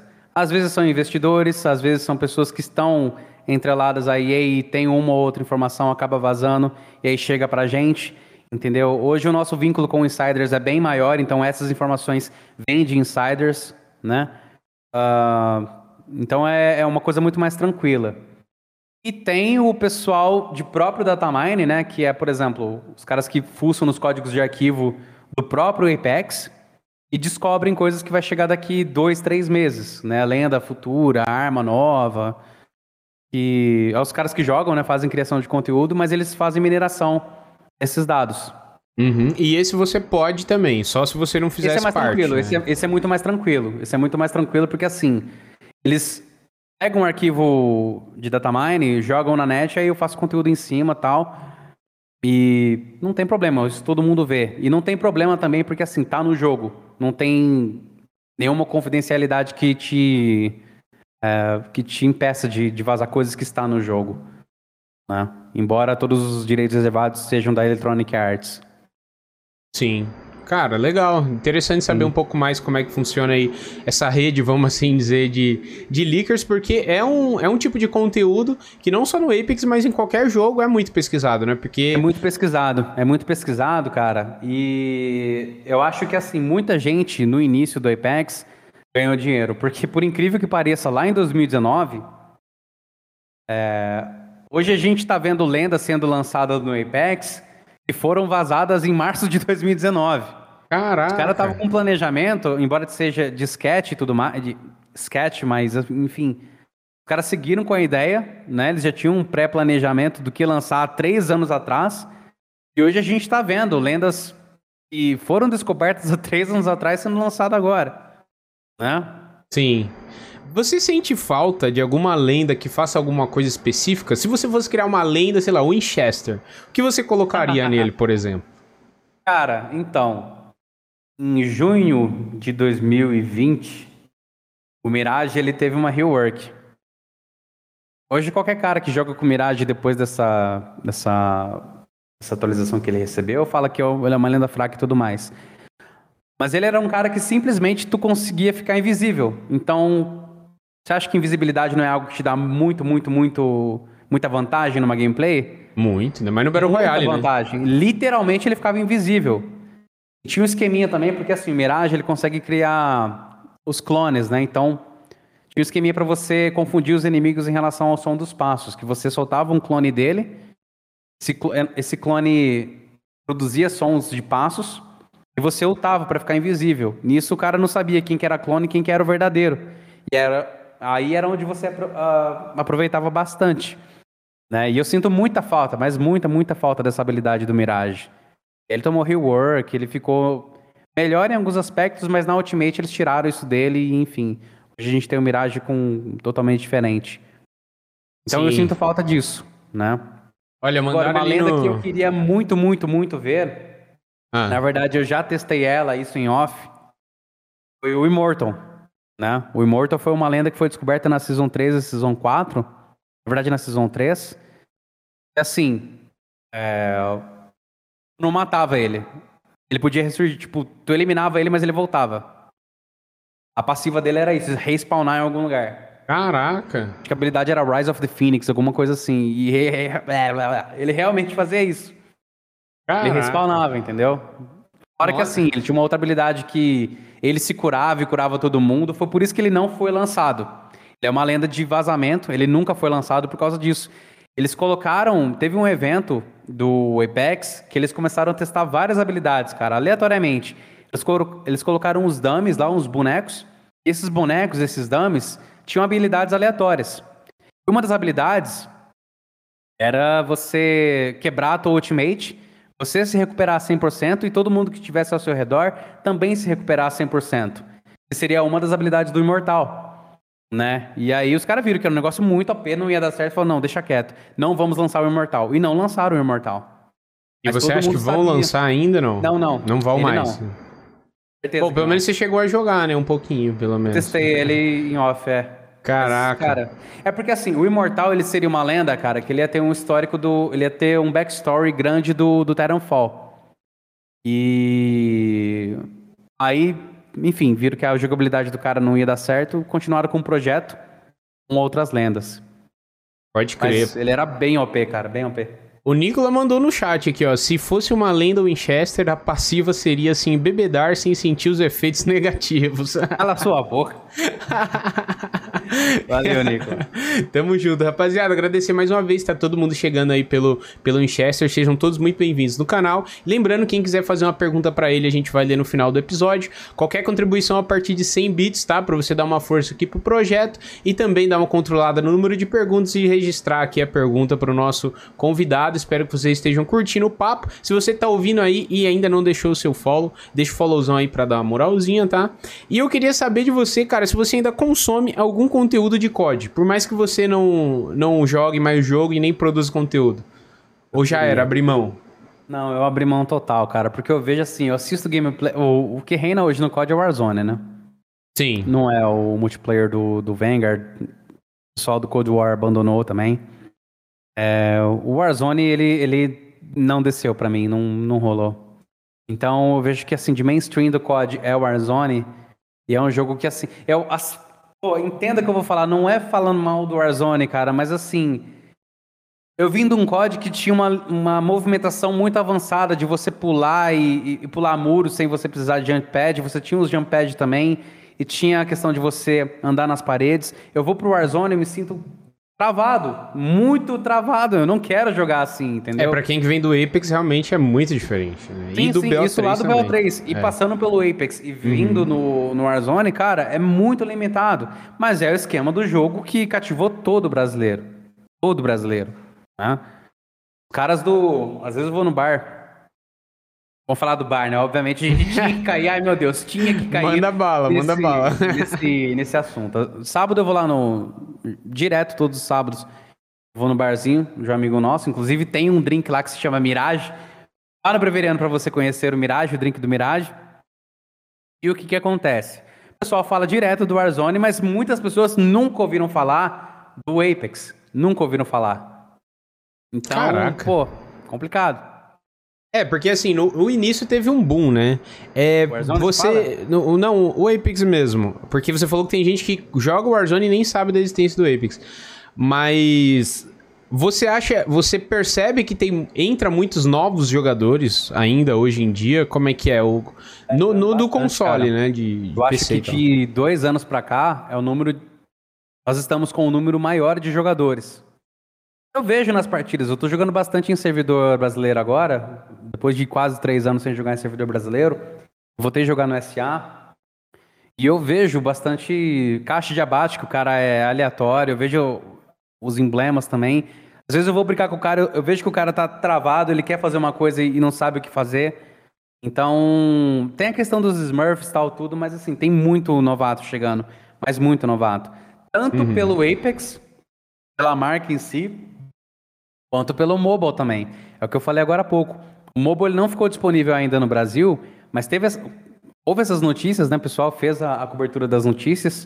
O pessoal do mobile tenta jogar por VPN, testa o game, vê como que é a, o layout, né? Como que é o, a, a jogabilidade do Apex no PC e console e vai testar. E às vezes gosta, às vezes a maioria gosta. Às vezes a minoria gosta, mas tem um número ali que gosta. Pois é, engraçado. E a visão que a gente tem de fora é que. Pô, parece que o jogo morreu, mas não morreu nada, né? Ainda tem muita gente, ainda mais agora com a chegada do, do Apex Mobile. Pô, vai crescer ainda mais, né? Então, eu queria até saber de você. É... Se você pretende trazer mais conteúdos de outros jogos mobile no futuro ou você gosta de Apex e vai manter assim? Você acha que algum dia você vai trocar o seu foco desse game, não? Ou é um game que você se vê jogando por muito tempo ainda? Cara, é um game que eu me vejo jogando por muito tempo, porque como eu falei, eu tenho acesso à informação do que vai rolar daqui, sei lá, nove, oito meses à frente. Então são coisas que eu quero ver como é que vai estar tá, e me dá muito gás. Eu acho hum. que por hum. causa disso também eu fico nesse gás, porque eu quero ver o que eu tenho de acesso, os vídeos que eu estou vendo, os testes que eu estou fazendo com algumas pessoas, como que a galera vai receber esse novo tipo de conteúdo e se vai vingar ou não, né? Uhum. Uh, eu não me vejo fazendo conteúdo para celular de forma alguma, como eu falei, a, a plataforma do mobile não me cativa nem um pouco, mas nem um pouco mesmo, nem um pouco mesmo. É, eu gostaria que chegasse um game hoje tivesse o boom que o Apex trouxe ou que o Warzone trouxe. Mas até agora a gente não vê isso. Quem sabe com o Warzone 2, essa forma de jogar o Warzone que todo mundo está dizendo que vai ser é, diferenciado, quem sabe não, né, não faça o Winchester voltar pro COD. Quem sabe, o futuro a Deus pertence. É Mas de antemão, o que eu tô vendo, nossa, eu eu acho que no mínimo vou ficar uns três anos ainda gravando ou, gravando Apex. E pra galera muito... que, que não tem acesso às informações, e obviamente você não pode falar aqui, mas o aí que, você... você... Segue, meu amor. Aí não, não, a galera não, calma lá. segue o Winchester. Não, não, calma, deixa eu concluir primeiro. Eu queria saber o que, que você poderia falar pra essa galera que tá desanimada aí, que tipo, meu, continua porque sem falar o que é, claro, para não te prejudicar, né? Vamos lá, deixa eu pensar. Eu acredito que assim, o pessoal do, do Apex sempre foi uma comunidade muito paciente. Uhum. Antes do flop, dos diversos flop que o Apex teve, é, essa comunidade foi muito fiel mesmo assim. Eu não posso dizer para as pessoas que vai chegar um tipo de novidade que vai ser o boom, porque eu não sei como que a galera vai receber isso, e de um novo mapa. Né? O, o, novo mapa todo mundo achou que ia ser uma pegada tropical, que ia ser legal, ia ser um mapa gostoso. E, pô, o mapa é o pior. É o pior. Então não dá para saber. Mas o Winchester vai estar aqui para vocês, cobrindo conteúdo, e vocês vão ver eu com a toquinha do Pikachu matando pra caralho. Pegando e, o, e o Cross Progress, alguma novidade? Como é que é? Que não posso falar. Não pode falar ainda, ó. Então, para todo mundo estar tá perguntando aí no chat sobre isso, Novidades em Vou breve. Vou falar daqui três semanas. ou duas semanas, mas não posso falar. É isso. Para saber, siga o Winchester no YouTube e nas redes sociais também, né? o Shrogtol também, que vocês vão ficar sabendo mais por ele. Shrogtol, cara, é um outro... Acho que é o maior leaker de Apex que a gente tem hoje no Twitter. O cara é muito ativo, muito ativo. E o trabalho dele é fenomenal. Eu devo muito a ele, porque assim, quando eu tinha. E, é engraçado, porque quando eu tinha, sei lá, 30 mil é, inscritos na época, ele era um aleatório. Ele tinha, sei lá, 500 seguidores no Twitter. Uhum. Então eu comecei a divulgar muito o trabalho dele e eram uh, vazamentos muito assertivos. E o pessoal começou a notar o cara, notar o cara, notar o cara. Ele fez um trabalho muito legal. Ele não era de fazer vazamento, sei lá, esporádico. O que ele falava uhum. acontecia. Hoje o cara tem quase 200 mil seguidores só no Twitter. Entendeu? O cara bombou. Então, poxa, é, acho que uma das melhores referências internacionais que a galera tem seria o Shrogton. E claro, nacional eu, né, meu amor? Porque a gente veste aqui a. É isso, é isso. Ninguém rala nós. É assim que funciona. é isso, tem que bater no peito mesmo e se orgulhar do conteúdo que produz, é claro, velho. E hoje em dia, como é que tá o meta do Apex? Porque assim, eu falei que faz tempo que eu não jogo, né? Na minha época, ó, era R99 com 301 ou a Shotgun, que eu esqueci o nome, que hoje eu sei que ela já não é mais tão boa assim. Que. Putz, não era Master Chief? Como é que era? Ah, não vou lembrar o nome. Peacekeeper, né? Peacekeeper. Isso, Peacekeeper. Peacekeeper, essa mesmo. Ou a, teve uma tradução também que fizeram pra ela, cara. Veio num erro. Era. Não era. Escopeta. É, contro- acho que era controladora. Controladora anti-motim. Nossa. Chegou essa é a tradução do nome da arma. Controladora anti-motim. Que nome Isso horrível. Lá no início, é. Enfim, cagaram. Aí voltaram pra Peacekeeper. Isso nas primeiras semanas do, do Apex também. Mas o meta, hoje, a gente tem, deixa eu ver aqui, 4, 5, 6, 7, 8. Ah, é top 8 lendas. Tem algumas que você não vai recordar. Mas, como eu falei... Na minha época era a tá Wraith, a melhor. É, a Ra- a Wraith hoje, ela tá em segundo lugar, então ainda tá muito alta, né? A gente tem o Octane em primeiro lugar, a Wraith, Bloodhound, que também sempre teve um pick rate alto. Bufaram, ficou legal agora, né? Sim, ele tá. Acho que assim, a melhor lenda para um, pra um iniciante jogar. Uhum. Pathfinder, a Valkyrie subiu. A Valkyrie subiu bastante, que foi uma lenda que ela foi introduzida na Season 9. Eu falei que ela ia ser uma lenda OP pra caramba. Na Season 9 ninguém jogou com ela. Ela começou a ter ba- bastante destaque nos campeonatos. Hoje ela é a quinta lenda mais utilizada. Então, poxa, subiu bastante o pick rate dela. Depois tem Lifeline, Bangalore, Horizon e, enfim, umas outras lendas mais. Nossa, na Mas minha época também o Watson era muito forte. Hoje em dia uh, usam É, bem o Watson pouco. hoje é uma das piores, né? Ela tá a sexta pior lenda. Caraca. É. É porque assim, o, o meta da Watson era interessante porque o bloqueio dela para lugares fechados era muito bom. Só que o pessoal descobriu o Caustic, o pessoal descobriu, sei lá, o próprio Gibraltar, que tem um pick rate mais ou menos também. Uhum. E, enfim, outras lendas foram sendo adicionadas ao game e foi se modificando a forma como as pessoas jogavam. Vide a Valkyrie, né, que subiu... Pô, ela era uma das piores em pick rate. Ela subiu, subiu no top 5 de lendas. Acho que assim, cara, Pathfinder, Bloodhound, Wraith e Octane sempre vão manter ali o, o, o top 5, né? Uhum. Mas aí o que deve diferenciar uma coisa ou outra é as lendas que vão sendo adicionadas e tudo mais. Pode crer. Eu, eu Agora, em relação a armas, cara, é, é Ah. muito complicado porque, assim, o meta de PC é totalmente diferente do meta de console, mas totalmente diferente. Caraca, não sabia disso. Sim, sim, né? Eu acho que, por exemplo, a Wingman no, no PC, ela reina muito mais do que no console ainda, né? O, a Rampage, que foi uma LMG forte pra caramba, todo mundo utiliza ela, mas eu acho que no console ela é bem mais utilizada, acredito eu, posso estar falando besteira, que eu não conheço o meta de, de PC. Agora, R99 e R301, acho que elas ainda comandam as duas plataformas, especialmente a R301. A R99 ela foi bastante nerfada, né? Com o longo do tempo. Sim. Mas a R301 o pessoal viu que, tipo. Lembra do ACR do Modern Warfare 3? Uh, saudades, eu se É, lembro. então, é o ACR daqui.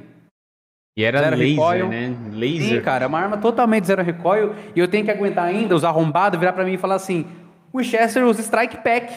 A arma dele não tem nenhum recoil. Filho, minha arma não tem recoil porque eu tô usando a R301. Usa ela também. Sabe um meme que eu gosto do Apex? O Mozambique here. Ah, é, Mozambique here. Sempre vai ser uma das piores armas, né? Sempre, Mas, pô, atira enfim. feijão aquela merda. Eu le... Ó, a última vez que eu joguei Apex, cara, acho que deve ter uns 5, 6 meses. Eu lembro que eu joguei um modo que eu achei muito legal. Eu sei que não, não deve reinar, V3? mas é o, o 3v3. Eu achei bem interessante. Bem legal. Me, me, me lembrou o Search and Destroy ali do COD, vai trazendo um Sim, pouco ele pro meu lembra mundo. muito o Search and Destroy. Né? da, dos antigos COD, cara. É um negócio mais ou menos assim mesmo. Você eliminou um dos do- dos caras ali do, do esquadrão inimigo, ele só vai voltar no, no próximo round, né? E é um Uhum. jogo que tem uma estratégia maior. Apesar de ter de serem apenas três jogadores por time, vai ter que bolar uma estratégia. Sim. né? E também existem armas de meta pro Arena que não funcionam pro Battle Royale. É legal como que muda, né? Existem algumas armas, cara, que são meta no Arena que não são pro Battle Royale. Por exemplo, a própria Mozambique e a P2020, até o início dessa temporada, elas eram meta no, no Arenas. Porque, não sei se tu vai lembrar, mas assim, a Peacekeeper e a, e a P2020, elas receberam um hop-up, que é como se fosse um perk da arma. Fazia O quebra-crânio lá? É isso, é tipo o quebra- o quebra-crânio, o antigo quebra-crânio. delas é o munição ponta de martelo, alguma coisa assim, PTBR, o Hammer Points. Aham. Por Disruptor Round, não me recordo agora. E deixa a arma muito, muito forte. Então o pessoal tava comprando a P2020 e a Mozambique com esse acessório já no primeiro round. E aí ficavam armas muito fortes, entendeu? Mas muito fortes mesmo, era meta.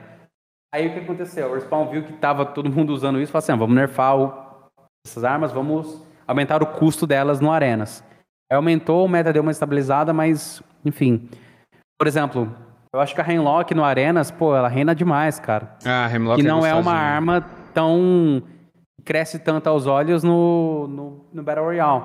Uhum. A Rainlock é como se fosse a M27. A M27? Arma de rajada do código, qual que é? Oh, tem a Type, tem a M, M87, eu acho, M27. M87. Tem, tem várias, né, que, que foi teve Burst, mas geralmente a arma Burst não faz muito sucesso, né? Só se É, ela sim, for cara, muito só com quebrada. Os caras de controlinho.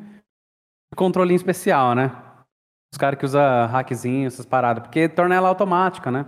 Sim, é verdade. No dedo, ou no mouse, ou no, no controle, ela se torna uma rajada automática, vamos dizer assim. Sabe uma coisa que eu acho que até uma- um ponto positivo em relação do Warzone ao Apex é a, é a simplicidade. Porque o Apex, por ter essas variações de raridades, né? E também o loot é muito diferente. Ainda, tá, ainda é o Ah. mesmo esquema, né? Que cai a caixinha, tu tem que ir na caixinha e ver. Não, não, não espalha os itens no chão como os outros Battle Royales, né? Ainda Não, permanece não, dessa é mesma caixinha, forma. Sim, é. Então, é, talvez seja uma umas features é, que seja complicado para quem esteja começando, certo? Você acha que tem algum algum jeito, algum modo assim mais fácil para quem tá querendo aprender a jogar o Apex agora? Quais dicas que você daria? Nossa, cara, quem tá começando agora. A paciência. é porque assim, o pessoal que tá começando agora, cara. Não, não é questão de paciência. Eles vão cair num lobby muito tranquilo. Um lobby que também tem pessoas é, começando. Vai ter os Smurf e tal, tudo, mas assim, é a minoria. Então dá pra você ficar ali com pessoas do seu nível, pessoas que estão começando. Às vezes pessoa um pouco melhor, pouco pior. Então é a questão do tato ali, da pessoa jogar para aprender. Eu acho que não tem melhor forma de você aprender a jogar um jogo sem ser propriamente jogar o jogo. É claro que se você tiver para te dar uma dica de, pô, usa essa arma, que essa arma é boa, ela é de meta, usa tal lenda que tal lenda tá no meta e aprende, dá master nessa lenda, você masterizar essa lenda, você tirar todo o proveito que ela pode te entregar, tendo alguém para te dar esses toques, pô, é muito legal. Inclusive é uma ideia de vídeo, né? Como Sim, começar bem no Apex, no Tá Apex vendo? Legends já em fica em 2022, já fica é um belo clickbait, hein? Ainda mais pela procura do mobile aí, ó. Sim, fica a sim, sim. dica aí, fica a dica aí, ó. Ô, eu queria mandar um coisa- abraço pro Felipe, que tá vendo a gente lá da Europa. Até tá falando que tem muito. Por que tem tantos cheater nessa season? Tá, tá tendo problema com cheater nessa season? Tá, cara, especialmente no na ranked também, né? Porque eu nunca vi depois da temporada 3 uma ranqueada que foi tão fácil você chegar no mestre e no predador. Mas por quê? O pessoal consegue sair da partida e não perder ponto de ranqueada. Então o pessoal tá subindo, subindo, subindo desenfreadamente. Eu não sei se eu poderia falar isso porque as pessoas vão procurar pra saber disso, mas enfim, como é que faz esse glitch? Não faça porque tá dando ban. Inclusive o Conor Ford hoje já falou que vai banir geral. Não faça porque tá dando ban. Fica a dica aí. Tá tendo bastante cheat. Mas eu vejo que é muito mais no PC. O console é, é complicado de ter cheat e ter hack, cara. O, o- acho que o cheat e hack de controle de, de console, o que, que é? O Strike Pack, o Cronos. São coisas que assim vão ajudar na, na mira e tudo mais. Mas em relação a, sei lá, mira automática, é, ver o cara pela parede, essas coisas no console, eu acho que não rola. Pelo menos eu nunca vi um cara assim, né? É claro que você vê os caras de, de com uma mira impecável, zero recoil. E você tem vontade de migrar pro PC ou nunca teve? Você Zero, sempre não. gostou de console? Não, porque assim, cara, é, eu sempre fiz conteúdo pro console. E tem, eu vejo que assim, tem uma parcela muito grande de criadores de conteúdo que eles esquecem do console, vão tudo migrar pro PC, todo mundo migra pro PC. Eu não Pra quero buscar mais tipo, performance, né? Também, mas assim, não é questão da. Eu acho que performance gráfica pra ele. É porque tem muita gente que reclama do console, ou enfim. E não consegue performar tão bem no, no PC. Isso vai de gosto para gosto. Eu tentei jogar o COD uma época no PC. Não me habituei, não gostei. Eu sou meio old school, cara. Como eu falei para você mais cedo. Quem veio de umas plataformas mais antigas, tipo Nintendinho, Super Nintendo, eu tô com 28 anos. Uhum. Eu vi essa indústria crescer demais. Então, eu não tenho nenhuma vontade de ir pro PC. E também eu sinto que hoje, cara, os criadores de conteúdo uh, do Apex, assim, são referência, a maioria é PC. E a galera do console? Quem, tipo, quem que vai. Quem vai ser o padrinho dos caras? Quem que vai fazer um conteúdo pros caras? Esse cara sou eu. justíssimo, justíssimo. O Nicolas deu uma ideia boa ali pros novatos, ó. Até que, na verdade, pra, pra empresa, né? O tutorial do Apex deveria ser mais informativo e atualizado, ó. Ainda é, é o mesmo tutorial do início? É o mesmo tutorial do início. E o tutorial do, do mobile, do mobile, é muito intuitivo. É muito legal. Eles deveriam exportar isso pro Apex normal. O mobile, ele tá sendo um jogo criado, cara, pra, tipo assim, ralar feio o Apex de PC e console. Mas por quê? Eles querem grana. É. Então só fala, vem, o cara vai ir. E, tá, e, tá, e tem gente jogando, né? Como a gente tava falando anteriormente. Tem, cara, tem é gente fazendo live nesse momento de Apex Legends Mobile, entendeu? Não é para você sair da nossa live aqui, criança, tem gente mesmo fazendo confia no que eu tô falando. Depois você vai ver a, a, live do mobile. É isso, é isso, gente. Então, mais uma vez aí, espero que vocês estejam curtindo o papo, tá? E sigam também, se caso você não conheça o Winchester, está ouvindo esse podcast depois, independente da plataforma, só pesquisar no YouTube jogando com Winchester, você acha o canal dele e se inscreve também. E você criou um canal secundário, né, recentemente aí. Eu criei, eu criei um canal secundário para fazer umas brincadeiras, trocar uma ideia com o pessoal. Vai ser um canal que a Bru vai participar também, vai estar comigo nas lives. Olha só, que Minha da hora. vai trabalhar comigo. E ela acompanha seu conteúdo, cara? Ela assiste, assiste, te apoia bastante? Como é que é a relação? Alguns vídeos sim, ela me apoia demais, cara. Nossa, demais, demais, demais. Inclusive a ideia, quem me deu o start de pensar em, em parar de trabalhar com as aulas e focar só no canal foi a Bru. Porque eu não tinha essa intenção. Na verdade, assim, mulher, ela pega o feeling de tudo muito mais rápido. Isso na minha opinião. Ela chegou para mim e falou assim, cara. Eu concordo. Vai chegar um momento que tu vai precisar fazer uma escolha. Eu falei, será? Acho que não para tanto.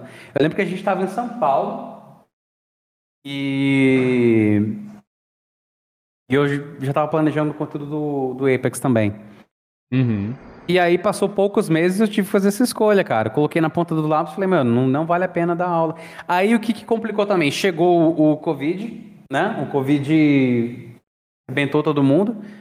E aí eu não tive nenhuma nenhuma dúvida, né? Falar, ah, cara, vou parar porque. Juntou o útil ao agradável, né? É, juntou o útil ao agradável. agradável. Fomos com a vontade de comer. Cara, uma coisa que me perguntaram até na DM, é, quando eu tava divulgando o nosso episódio, era sobre a roupa que você estava naquela foto. Aquilo foi, no, foi do ensaio ou foi do dia do teu casamento? Foi do dia do meu casamento. Caraca, vocês casaram num castelo, né? Conta Foi pra gente um pouquinho castelo. desse dia aí, cara. Como é que é um surgiu castelo, a ideia? Cara, é um castelo em Vinhedo. A gente estava procurando desde o início do ano passado, não, desde o início do ano retrasado. Mentira. É, final de 2020 para começo de 2021. Estávamos procurando um lugar para casar. Ó, que lindo. E aí, pô, tudo caro demais, tudo caro demais, outras coisas com restrição do Covid, lá, lá, lá. Falei, pô, que chato. Né? E tudo muito caro, como eu já falei. E aí, a Bruna falou assim pra mim, pô, tem um castelo. É um fucking realmente castelo. em Vinhedo. Chama Castelo dos Vinhais. Vamos lá para conhecer. Só para conhecer, porque casar em um castelo deve ser muito caro. Mas muito caro. Eu falei, é verdade, deve ser muito caro. Vamos lá só para conhecer e fingir que somos ricos. né? Cara, o castelo era o lugar mais barato que a gente achou. Olha, eu tô então querendo casar, uma... hein? Vou dar uma pesquisadinha, é, Não é querendo copiar a sua ideia, não. Não, mas sim, cara, inclusive essa questão de copiar não existe. Mas eu vi que as... começou a ter um movimento de fazer muito ensaio fotográfico medieval depois que o nosso ensaio começou, nosso ensaio foi feito, que foi, no, foi na, em março ou em abril do ano passado, mais ou menos. Isso que E é foi muito legal. Aí, ó, influencer. Cara, foi muito legal, mas muito legal. E aí teve a oportunidade, a gente fechou com eles, tal, tudo. Fomos muito surpreendidos, porque o preço dos caras estava muito legal, né? Mas muito legal mesmo. Fechamos lá. O pré-wedding a gente fez lá também. O pré-wedding estava com roupa de soldado romano, alguma coisa assim. E aí foi muito legal também. E aí o nosso casamento foi, né? Eu estava com um terno mais. uma pegada mais medieval, tinha essa. essa estola também.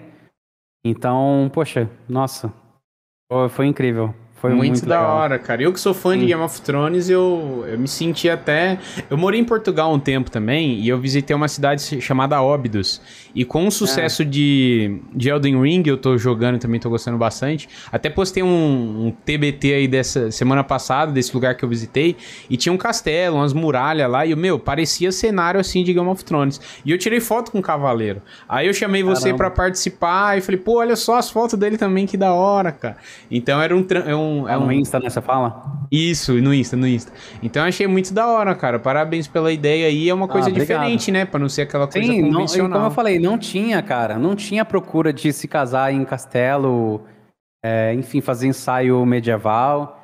Inclusive, a propaganda depois que eles, que o próprio castelo fez, eles pediram autorização, né, para usar as fotos nossas. Aham. Eu, eu coloquei direito autoral, obviamente. E não ficou de graça, eu ganhei uma grana, né? Óbvio. Criei as fotos lá com eles e tal, e eles usaram as nossas fotos para promover os ensaios medievais deles. Pô, ficou muito bom. Ainda fechou Sim, um sim. job ainda, ó. E sim, cara, e casou certinho, porque no dia do ensaio fotográfico, cara, do pré-wedding, na verdade, ficou meio que chove, meio que não chove, mas tava assim, muito nublado. Uhum. Bem medieval, tá ligado? Bem, bem pesado o, o tempo. E ficou, nossa, casou muito, cara. Foi muito legal, mas muito legal. Eu imagino, cara. Eu tenho até. Eu falo com a Lari. é, na verdade, antes de. Quando a gente começou a namorar, eu falei com ela que eu tenho vontade de casar e fazer uns easter eggs no casamento. Tipo. Pô, entrar com a música diferente, sabe? Sair com a música diferente. co- E coisas visuais também ser diferente. Por mais que ninguém note, quem notar vai achar uma parada da hora, sabe? Muito. É, você tem que fazer um negócio, tipo, um negócio popular, né? Porque se viajar muito, ninguém vai entender. Não, não, eu digo re- mal. referências nerds mesmo. Igual Ah, mesmo sim. você falou, ah, vai, se a gente casa num castelo. Daí mete um brasão na parede lá do. Ah, dos ligado, Win- do- tá ligado? Do. Esqueci o nome agora do. Winter's Coming lá, caramba. Esqueci agora minha série favorita e eu esqueci Game o, of o Thrones, nome né? da casa. Ah, Mas casa? enfim, é do. É, do, dos Starks, lembrei. Dos Starks. Mas enfim, quem assiste aí, quem assistiu essa série tá ligado no que eu tô falando. Mas mais uma vez, parabéns, cara. Achei muito foda a ideia. Ah, obrigado, cara. Maneiro demais, maneiro demais. E além do, do Apex, velho, você joga algum outro jogo de off-stream, algum jogo de história? Você é o cara do multiplayer? Como é que é a tua relação com os games? Eu não jogo nada, mas eu adoro ver gente jogando. Esses dias a Bru. Cara, foi até engraçado porque assim, eu fiz uma social pro Dream Edge. E é um game de, de mobile também, né? Acho que foi a Uhum. primeira vez que eu joguei um game de mobile. Só que assim, eu, eu não me dou bem, cara. Meu negócio de joystick, é controle, entendeu? Então jogar na tela não é minha praia. E. Pô, o jogo é muito da hora, mas muito da hora, cara. É uma mistura de Fortnite com. Com sei lá o quê. Pô, é, é, é bonito, cara. É bem colorido, ele chama bastante atenção. A Bruna tava matando a rodo. Ela fez uma partida que ela matou 42 e morreu zero. Eu falei, porra, mano. Caraca! Ela tava viciada demais e tava da hora vendo ela jogando, matando 3, 4 de uma vez, cara. Como é o nome do Pô, jogo? É Dream Edge. Eu ia dar uma pesquisada Aí, aqui filha da mãe depois. né? lá e fecharam a beta. Ah, já não tem mais. É, mas teve tipo 11 beta, isso que tá matando o game também, né? É. Um feedback, se o pessoal do estúdio estiver assistindo. Para de soltar beta, solta o jogo de uma vez ou uma beta mais longa. Vocês estão perdendo tempo. E você que é um cara raiz aí, qual que foi seu primeiro videogame? Seus primeiros, na verdade. Super Nintendo? Nintendo. Foi o segundo Nintendo. console que eu tive. O primeiro foi o Master System 3. Aí depois eu tive o Nossa. Super Nintendo. É. Cara, eu fiquei com o Super Nintendo, nossa, funcional.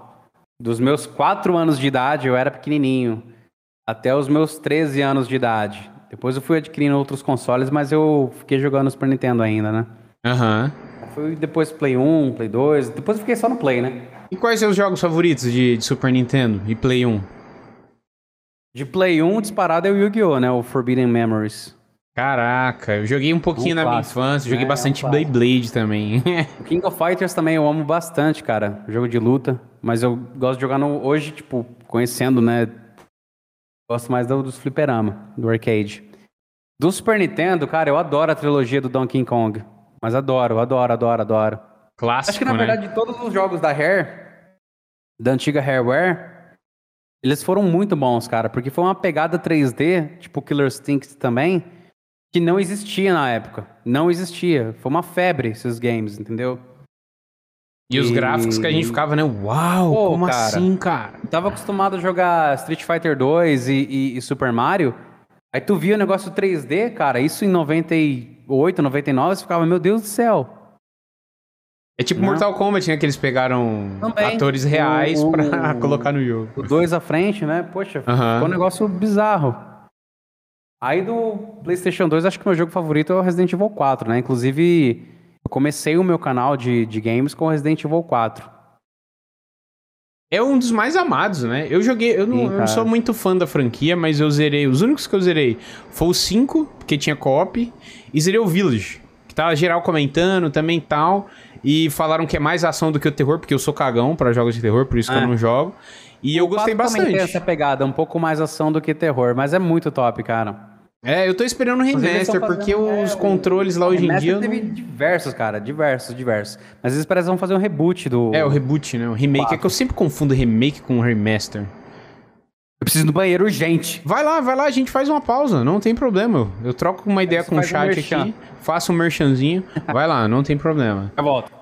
Gente, enquanto o nosso convidado vai lá no banheiro, aproveitar para mais uma vez, né, faz- fazer um merchanzinho. Se você está ouvindo ou assistindo esse episódio e não conhece o nosso convidado, pesquisa lá no YouTube jogando com Winchester, dá uma forcinha lá também. Vai no último vídeo dele, comenta, vim pelo Call of Cast. E se você estiver curtindo também do cara que tá curtindo o carinha que está apresentando aqui, o programa é só você pesquisar em todas as redes sociais BZFest, seja no YouTube, no TikTok, no Twitter, no Instagram também, tá? Espero que vocês estejam curtindo o papo. E eu faço live jogando aqui também, tá? Na Twitch. E se caso você tá ouvindo esse episódio ou assistindo no YouTube também, no Spotify, seja onde for, convido você também a assistir com a gente ao vivo aqui na Twitch, que tem toda a interação com o chat. Você pode mandar uma pergunta ao vivo aqui pra gente também, através de contribuição, ou até mesmo você mandar ali no chat, achar a pergunta interessante que a gente tá falando, eu vou ler pro nosso convidado também. Então, uma ótima forma de você interagir com a gente, tá? Vou aproveitar também para dar uma pausinha rápida aí no banheiro e a gente já volta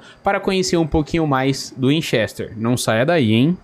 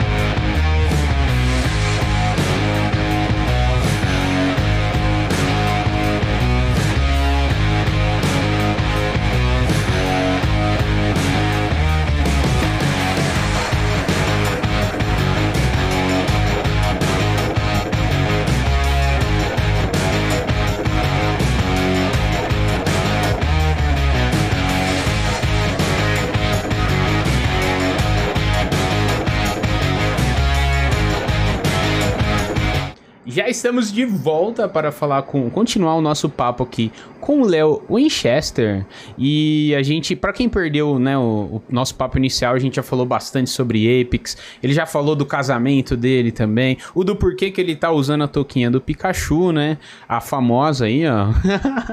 e cara, eu tava até um, eu tava vendo um corte, um trecho de um podcast que você participou recentemente, e eu vi que você também curte dar uns rolê com os caras de motoclube, né?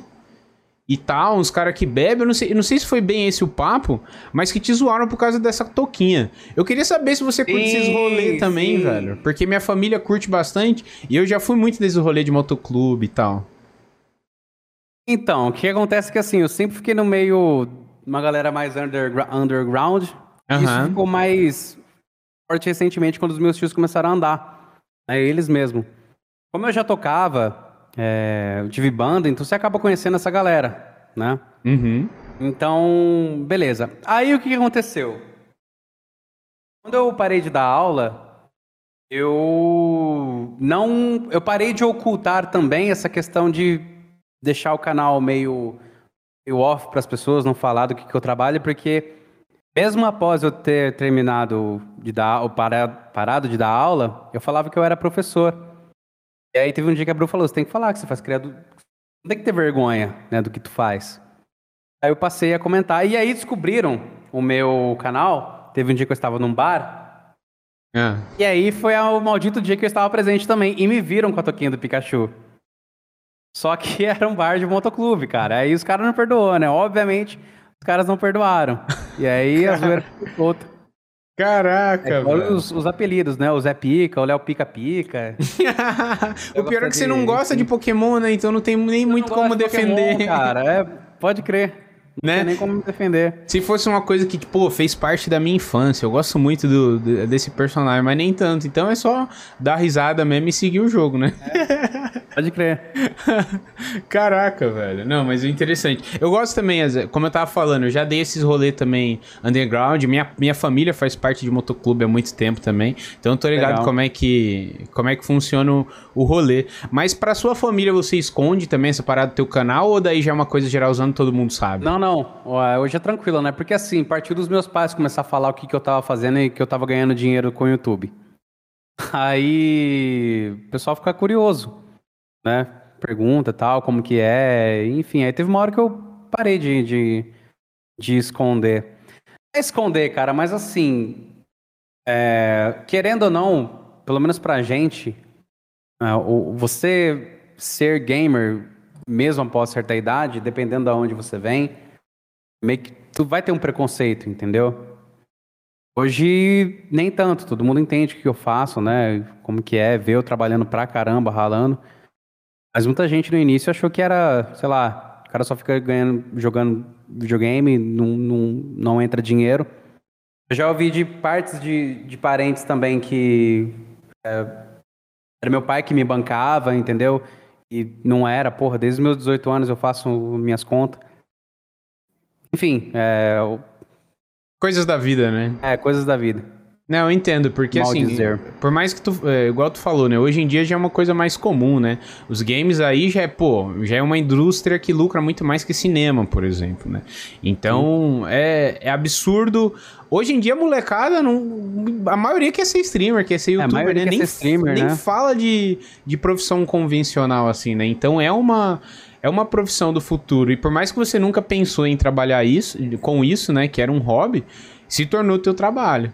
Mas se... o preconceito também, cara, além de ter essas, essas infelicidades, muito do preconceito também estava na minha cabeça. Né? Um preconceito comigo mesmo. Falar, pô, eu em vez de estar. Tá... Porque eu pensei muito, eu, eu valorizo muito, cara. Se tem uma coisa que ninguém vai poder falar um dia, tipo, pô, o Win é desumilde em tal aspecto. Não, cara. As pessoas têm que entender que existe um personagem. Existe um personagem. Eu aqui agora tô um personagem. Você acha que você vai me ver na rua de touca de Pikachu? Existe um personagem, entendeu? E uma coisa que eu sempre, sempre, sempre, cara, achei bonito são pessoas que valorizam o trabalho alheio, o trabalho alheio porque eu me caracterizo com isso também. Então, às vezes eu vendo que eu tô ganhando dinheiro literalmente jogando videogame e falando de videogame, eu tô ganhando bem mais do que um cara que, pô, rala pra caramba, mas pra caramba, ele faz bem, ma bem mais que o 95, isso me incomoda. Isso me incomodava muito mais, né? Porque eu sabia valorizar o trabalho daquele cara, eu sei o tanto de esforço que ele coloca ali. Mas aí, enfim, é, acho que é uma coisa mais pessoal mesmo. Sim, total. É, no meu caso, por exemplo, no meu conteúdo, eu, eu, eu decidi não criar um personagem, sabe? É, talvez isso seja ruim para mim no sentido que se você não tiver um personagem possa demorar um pouquinho mais para explodir, por exemplo. Mas eu acho que uma coisa que eu prezo, pelo menos na minha comunidade, é ser uma parada mais é, o mais eu possível, sabe? Para quando eles me conhecerem pessoalmente também, eles verem que eu sou aquilo. Eu não tô falando que você criar um personagem que vai ser diferente pessoalmente não, nem eu, nada, eu né? entendo. E a, a, aí tem um outro ponto também que eu, poxa, eu não gosto. Porque tem pessoas, cara, que não conseguem sair do personagem. A pessoa É, acha é que. Esse é o meu medo. ela é daquele jeito, mas ela não, no fim das contas, ela não é daquele jeito. Tem pessoas que, assim, eu passei a, a ter de conviver que a pessoa não sai do personagem. Criador de conteúdo. Até pra falar com ela é chato, entendeu? Que a pessoa não sai do personagem. Que ele ali é o personagem dela e o íntimo dela se torna aquele personagem. É muito chato. A É. pessoa não sabe, não sai do personagem, sendo que ela não é realmente daquele jeito. É, enfim, é complicado. É, é complicado. Cada um, obviamente, leva a É, vida, cada o um conteúdo, né? Do que jeito for melhor que... pra ti, como você mais se sente confortável. Exatamente, Né? mas eu acho que é tão difícil você sustentar um personagem por muito tempo. Além de, eu acho que cansar para as outras pessoas, até para você mesmo se des- desvincular disso, né? Claro, essa é a minha visão sobre Sim, a sim. coisa, claro, né, gente? Mas você já chegou a fazer algum encontro de inscrito, alguma coisa assim com, com a galera que te acompanha? Não? Até que vai ter BGS esse ano, é uma parada que tu pensa em fazer? Não, eu não, não curto, cara. Você não Mas curte? assim, já me reconheceram. Alguma, algumas vezes não, duas vezes, né? Aham. Aqui em Campinas tem o Campinas Anime Fest, que é um mega evento que acontece num, num colégio famoso daqui, no Liceu.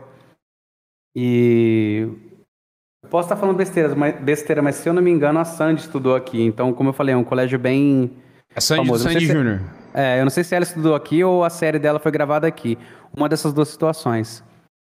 Como eu falei, é um colégio bem famoso e acontece esses eventos nesse colégio. É um evento de anime, enfim, cultura pop. Uhum. E eu já fui. eu- as duas vezes que eu fui, eu fui reconhecido. É, uma vez eu fui sozinho. Ah, não namorava a Bruna na época, e a outra vez eu fui já com ela. E me reconheceram. E a outra vez, cara, eu tava no Rock and Hop, que também é um bar daqui de perto. Obviamente é um bar, né? Eu só tô em bar. e chegou o garçom e falou assim, cara, é, tem um doido aí querendo falar com você, falando que você é o Winchester. E falou que é seu fã. Eu falei, caramba. É todo mundo na mesa, caramba, caramba. eu falei, ah, pô, traz o moleque. Ele falou, não, ele falou, que tá, ele falou que tá com vergonha. Eu tive que ir lá buscar o cidadão. Eu falei assim, você não vai ter vergonha. Você veio aqui pra me ver, você vai beber e comer comigo na minha mesa. E ele bebeu e comeu comigo na minha mesa. E ficou com vergonha? Sim, mas eu não ia deixar o moleque, tipo, o moleque foi lá pra me ver, mano. É minha obrigação, o mínimo que eu podia fazer. Deixar ele Entendeu? confortável, né? Óbvio, eu tentei, né? Claro que todo esse meu jeitão, pá, né? Às vezes o pessoal fala. Inclusive, uma frase que ele falou assim, quando ele me viu, ele falou assim: pô, achei que você era pequeno. Que você era magrinho. Eu falei: não, mano. sou forte, sou alto, forte. Até falaram aqui no chat, alguém já viu o Winchester em pé? Então- Sim, ah, por altura. É, por causa da altura, porque a gente só vê o torso, né? É até É. engraçado, porque a gente imagina realmente, né? Entendendo o lado de fã dele, É, a gente imagina uma agora, coisa, né? eu- eu não, não, não precisa. cueca Mano, é sério, eu fico o dia inteiro de cueca em casa. O dia inteiro. Eu estou de cueca agora. Dane-se, vocês não estão vendo minha cueca. é o que eu brinco às vezes. Cara, ah, ou, às vezes quando eu desabilito a câmera, ou tal, deixo um zoom muito grande no, no rosto, eu falo pra galera, bom, vocês não sabem se eu tô usando roupa embaixo e nem vão saber, Não, porque eu- o calor eu- tá grande. Eu né? não estou. Toda live que vocês for lá, eu estarei quase nu. Agora vocês vão assistir as lives com outros olhos agora. Só não pode esquecer e levantar, né, cara? Aí, aí é não, não, complicado. isso aí, pô, tanto é que eu falei assim pra você, pô, preciso ir no banheiro urgente. Já peguei, já cortei a câmera. Tipo uma conduta, cara. É- Sim, meu é Vai. quase que automático. Eu não consigo levantar sem cortar minha câmera, entendeu?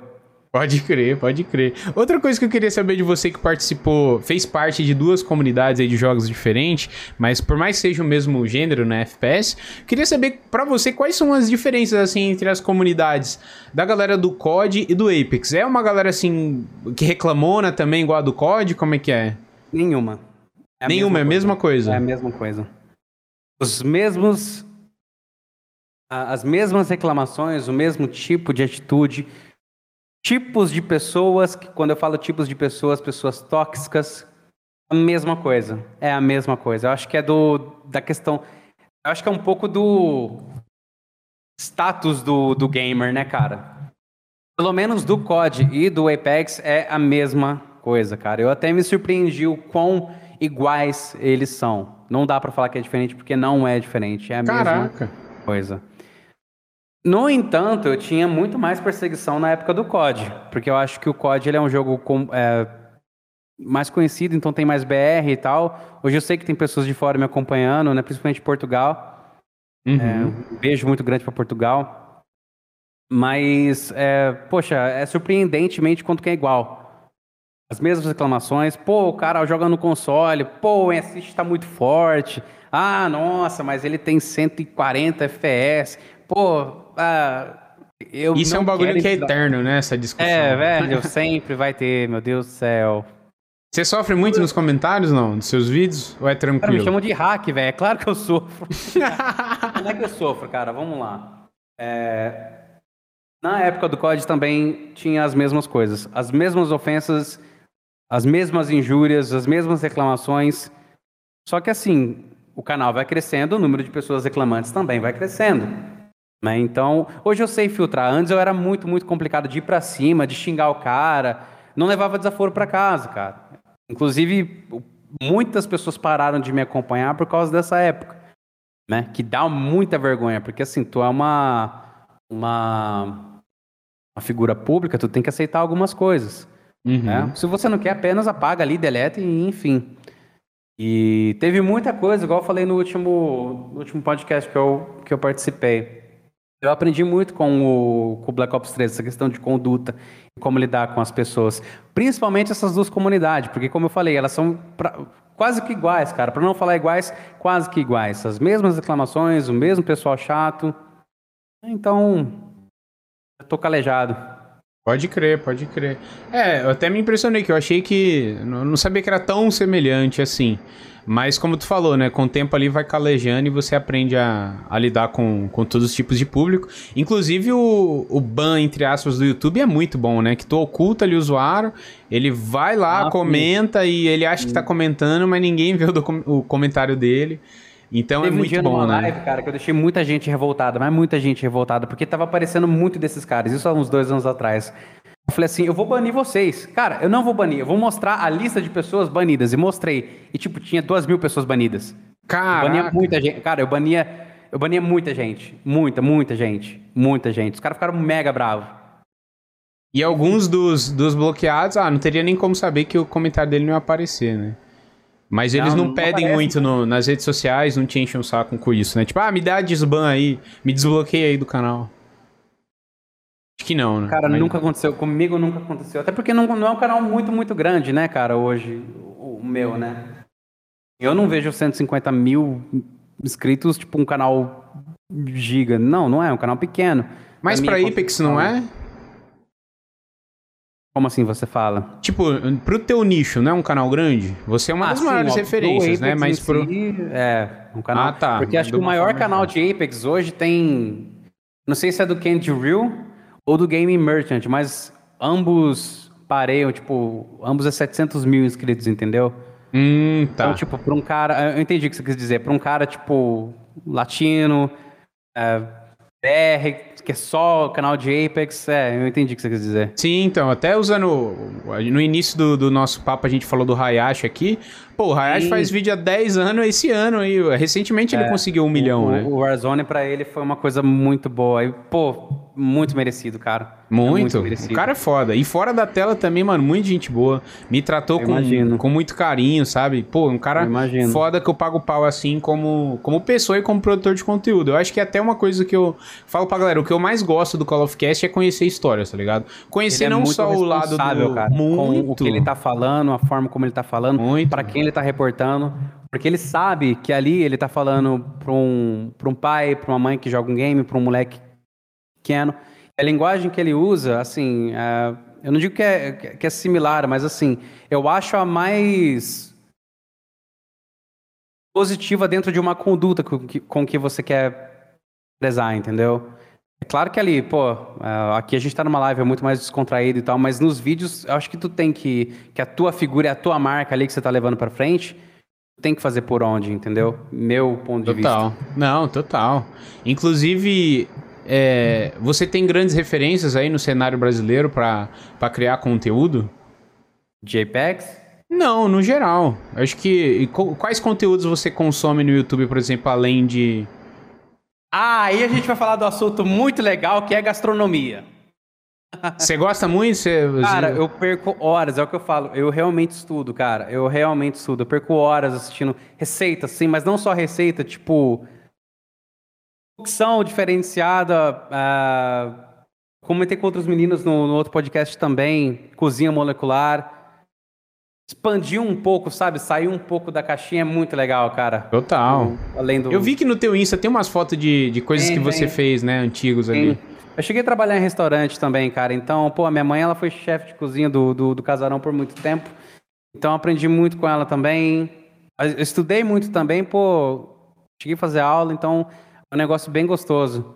Não queria nunca mais voltar para uma cozinha profissional, não quero.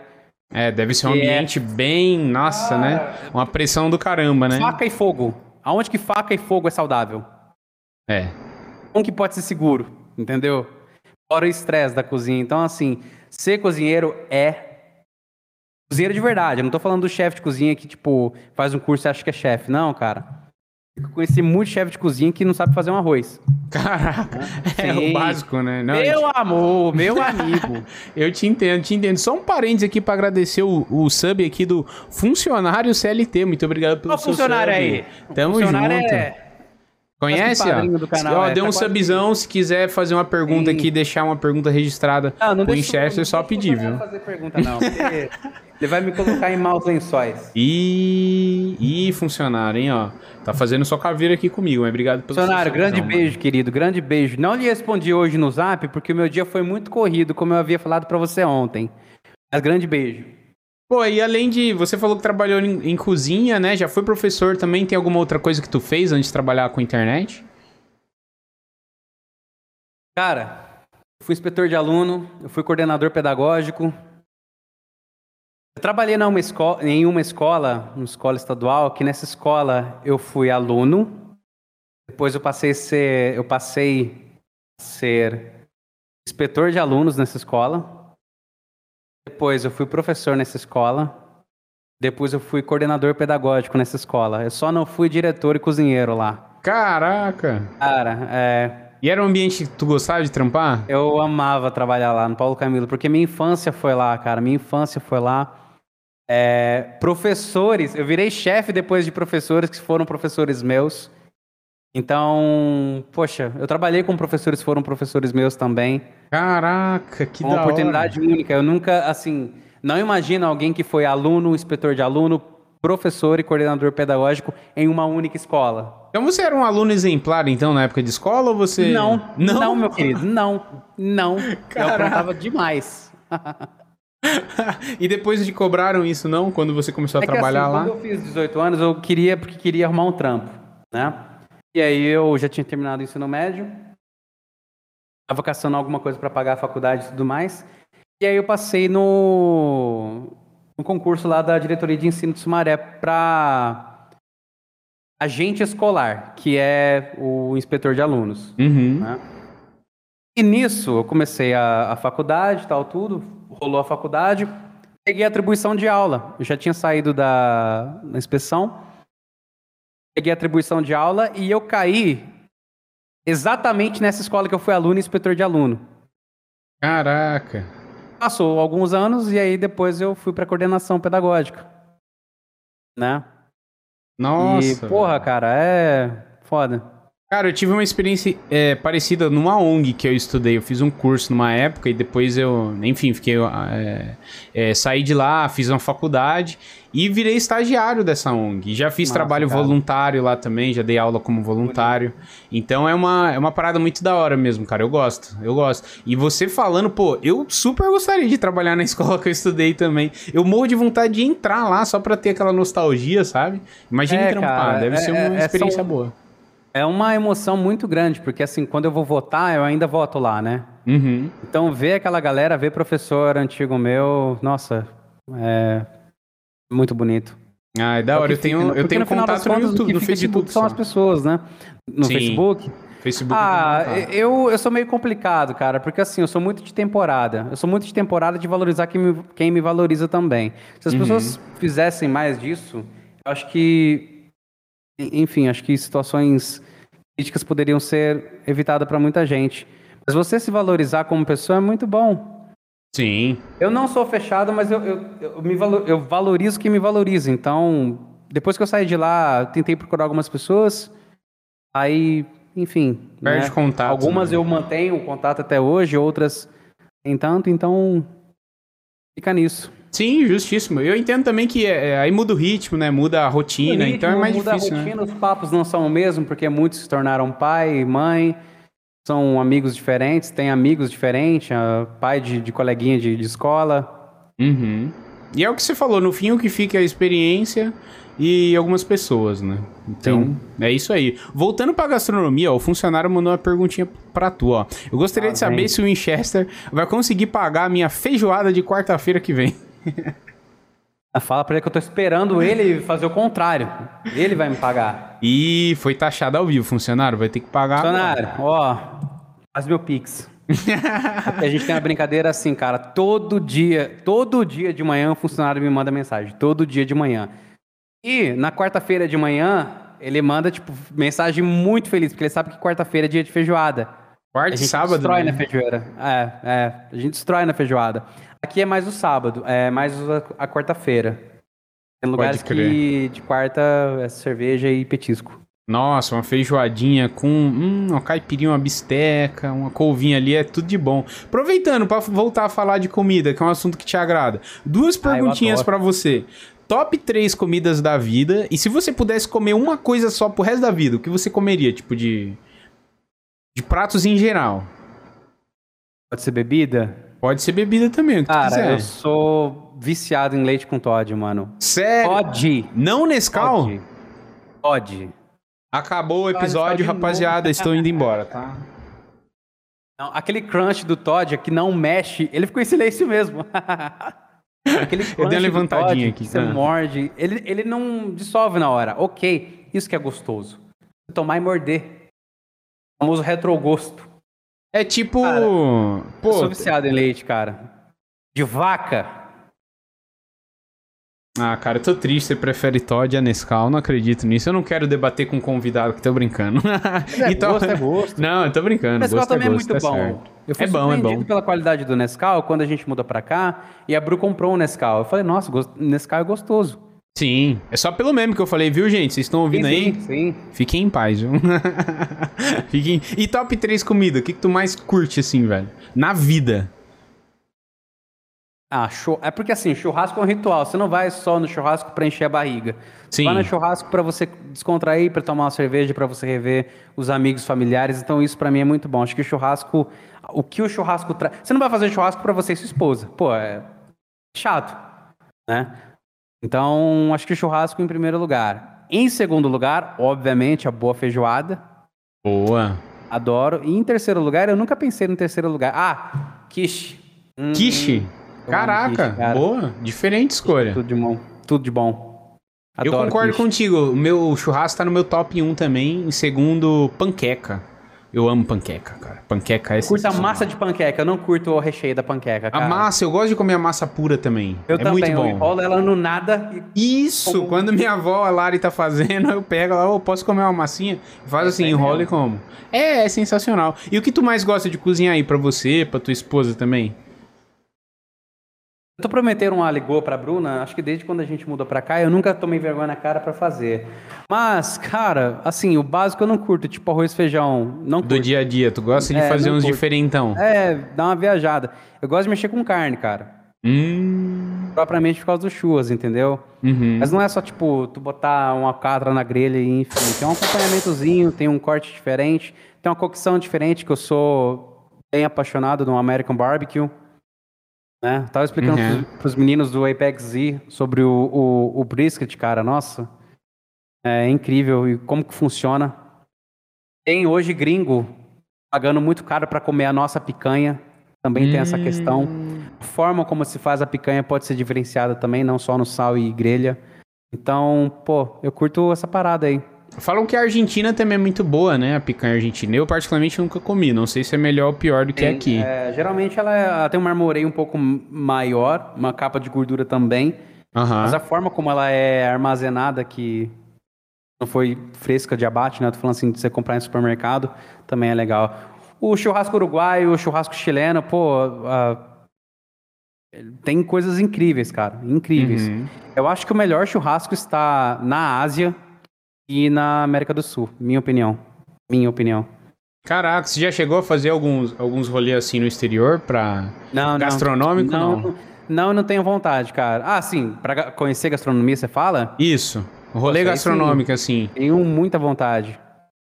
Mas eu, eu coloco também, cara, que tipo, eu sou, sou muito limitado. Eu odeio até ir pra praia, ir pra viajar. Então, ficar muito fora de casa me irrita, me irrita. Tipo, sai do meu controle, então não gosto muito, entendeu? Pode crer. Essa Pode é a minha crer. limitação. Porra. Mas eu gostaria de conhecer, você não precisa, tipo, viajar. É igual o, o- a, a comida japonesa, né, que a gente come, que não tem nada. É. japonesa, totalmente brasileirada. Se tu quer comer, tu vai pra uma Japan House, né? Que aí sim você vai comer o bom. Uma Japan House que se preza vai servir pra você comida japonesa, japonesa mesmo. Total. Mas eu gosto da nossa brasileirada, né? O brasileiro Eu também, é muito cara, bom não nisso, trocaria né, cara? por nada. Não trocaria a por nada. pizza, o hot dog, mano. Nosso dogão é muito bom. Você viu os, os hot dogs dos Estados Unidos lá, o pão, salsicha e ketchup, Mas mostarda. está mudando, meu querido. Isso está mudando muito. Tá mudando? porque- Sim, cara. Tu tem o cheddar, tu tem um- um- uma cremosidade totalmente Hum. diferente. Os molhos, um pickles. Tem muita coisa que tá mudando, cara, na gastronomia. E a influência da, da América do Sul, ela é muito forte. Então, poxa, os caras viram que tem uma tendência boa ali. O tio meu, cara, ele foi pra Itália. Ele trabalhava de dia. E à noite ele fazia o X-Tudo brasileiro na Itália. Cara, ele rachava de ganhar dinheiro. Porque não tinha quem fizesse aquilo lá. Caraca. Era muito bom, entendeu? Porque tu tinha uma qualidade de ingredientes legais. E fazer... Pô, o nosso X-Tudo é muito bom, cara. Tem tudo. Né? Literalmente. É. Literalmente, é muito bom mesmo. Inclusive, eu, eu comi um hot dog. Eu, eu morava em Joinville, né? Antes de voltar pra São Paulo. Fui pra Portugal e depois fui pra Joinville. E lá, eles têm, ele, eles têm um ingrediente no hot dog que eu não gostei. Que é farofa, velho. Quando eu comi, eu detestei. Mas um É tempo atípico. depois, eu comi um lá que vinha vinagrete. Eu nunca tinha comido hot dog com vinagrete. E ficou top. Não tem como ficar ruim. Não é aqui, vinagrete, né, a- cara? a- eu não sei como que é em São Paulo, mas aqui os dog daqui, pelo menos aqui em Campinas, Hum. todos têm. Aqui é purê de batata. É purê de batata É, e.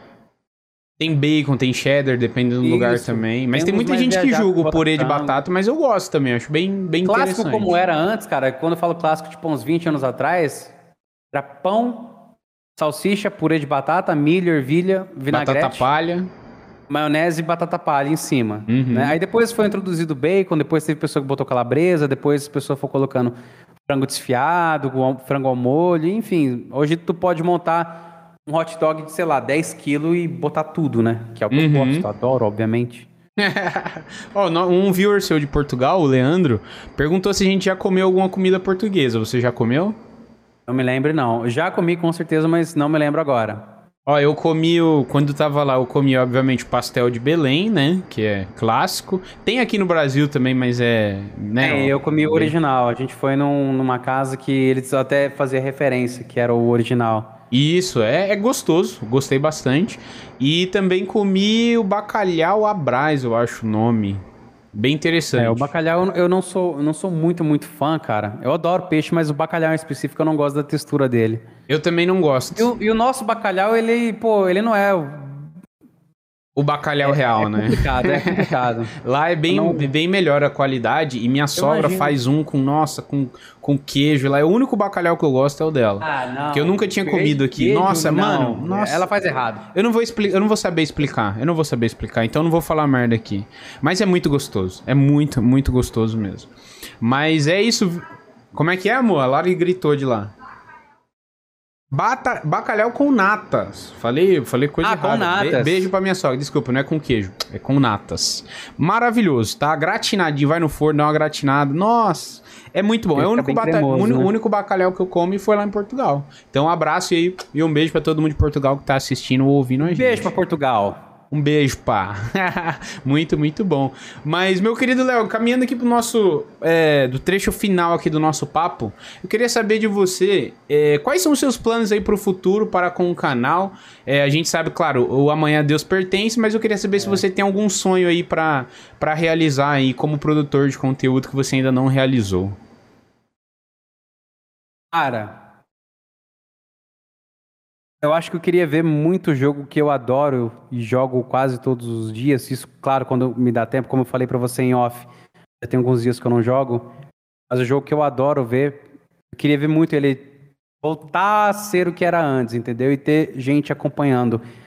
Um pouco a gente pode ter isso com o mobile.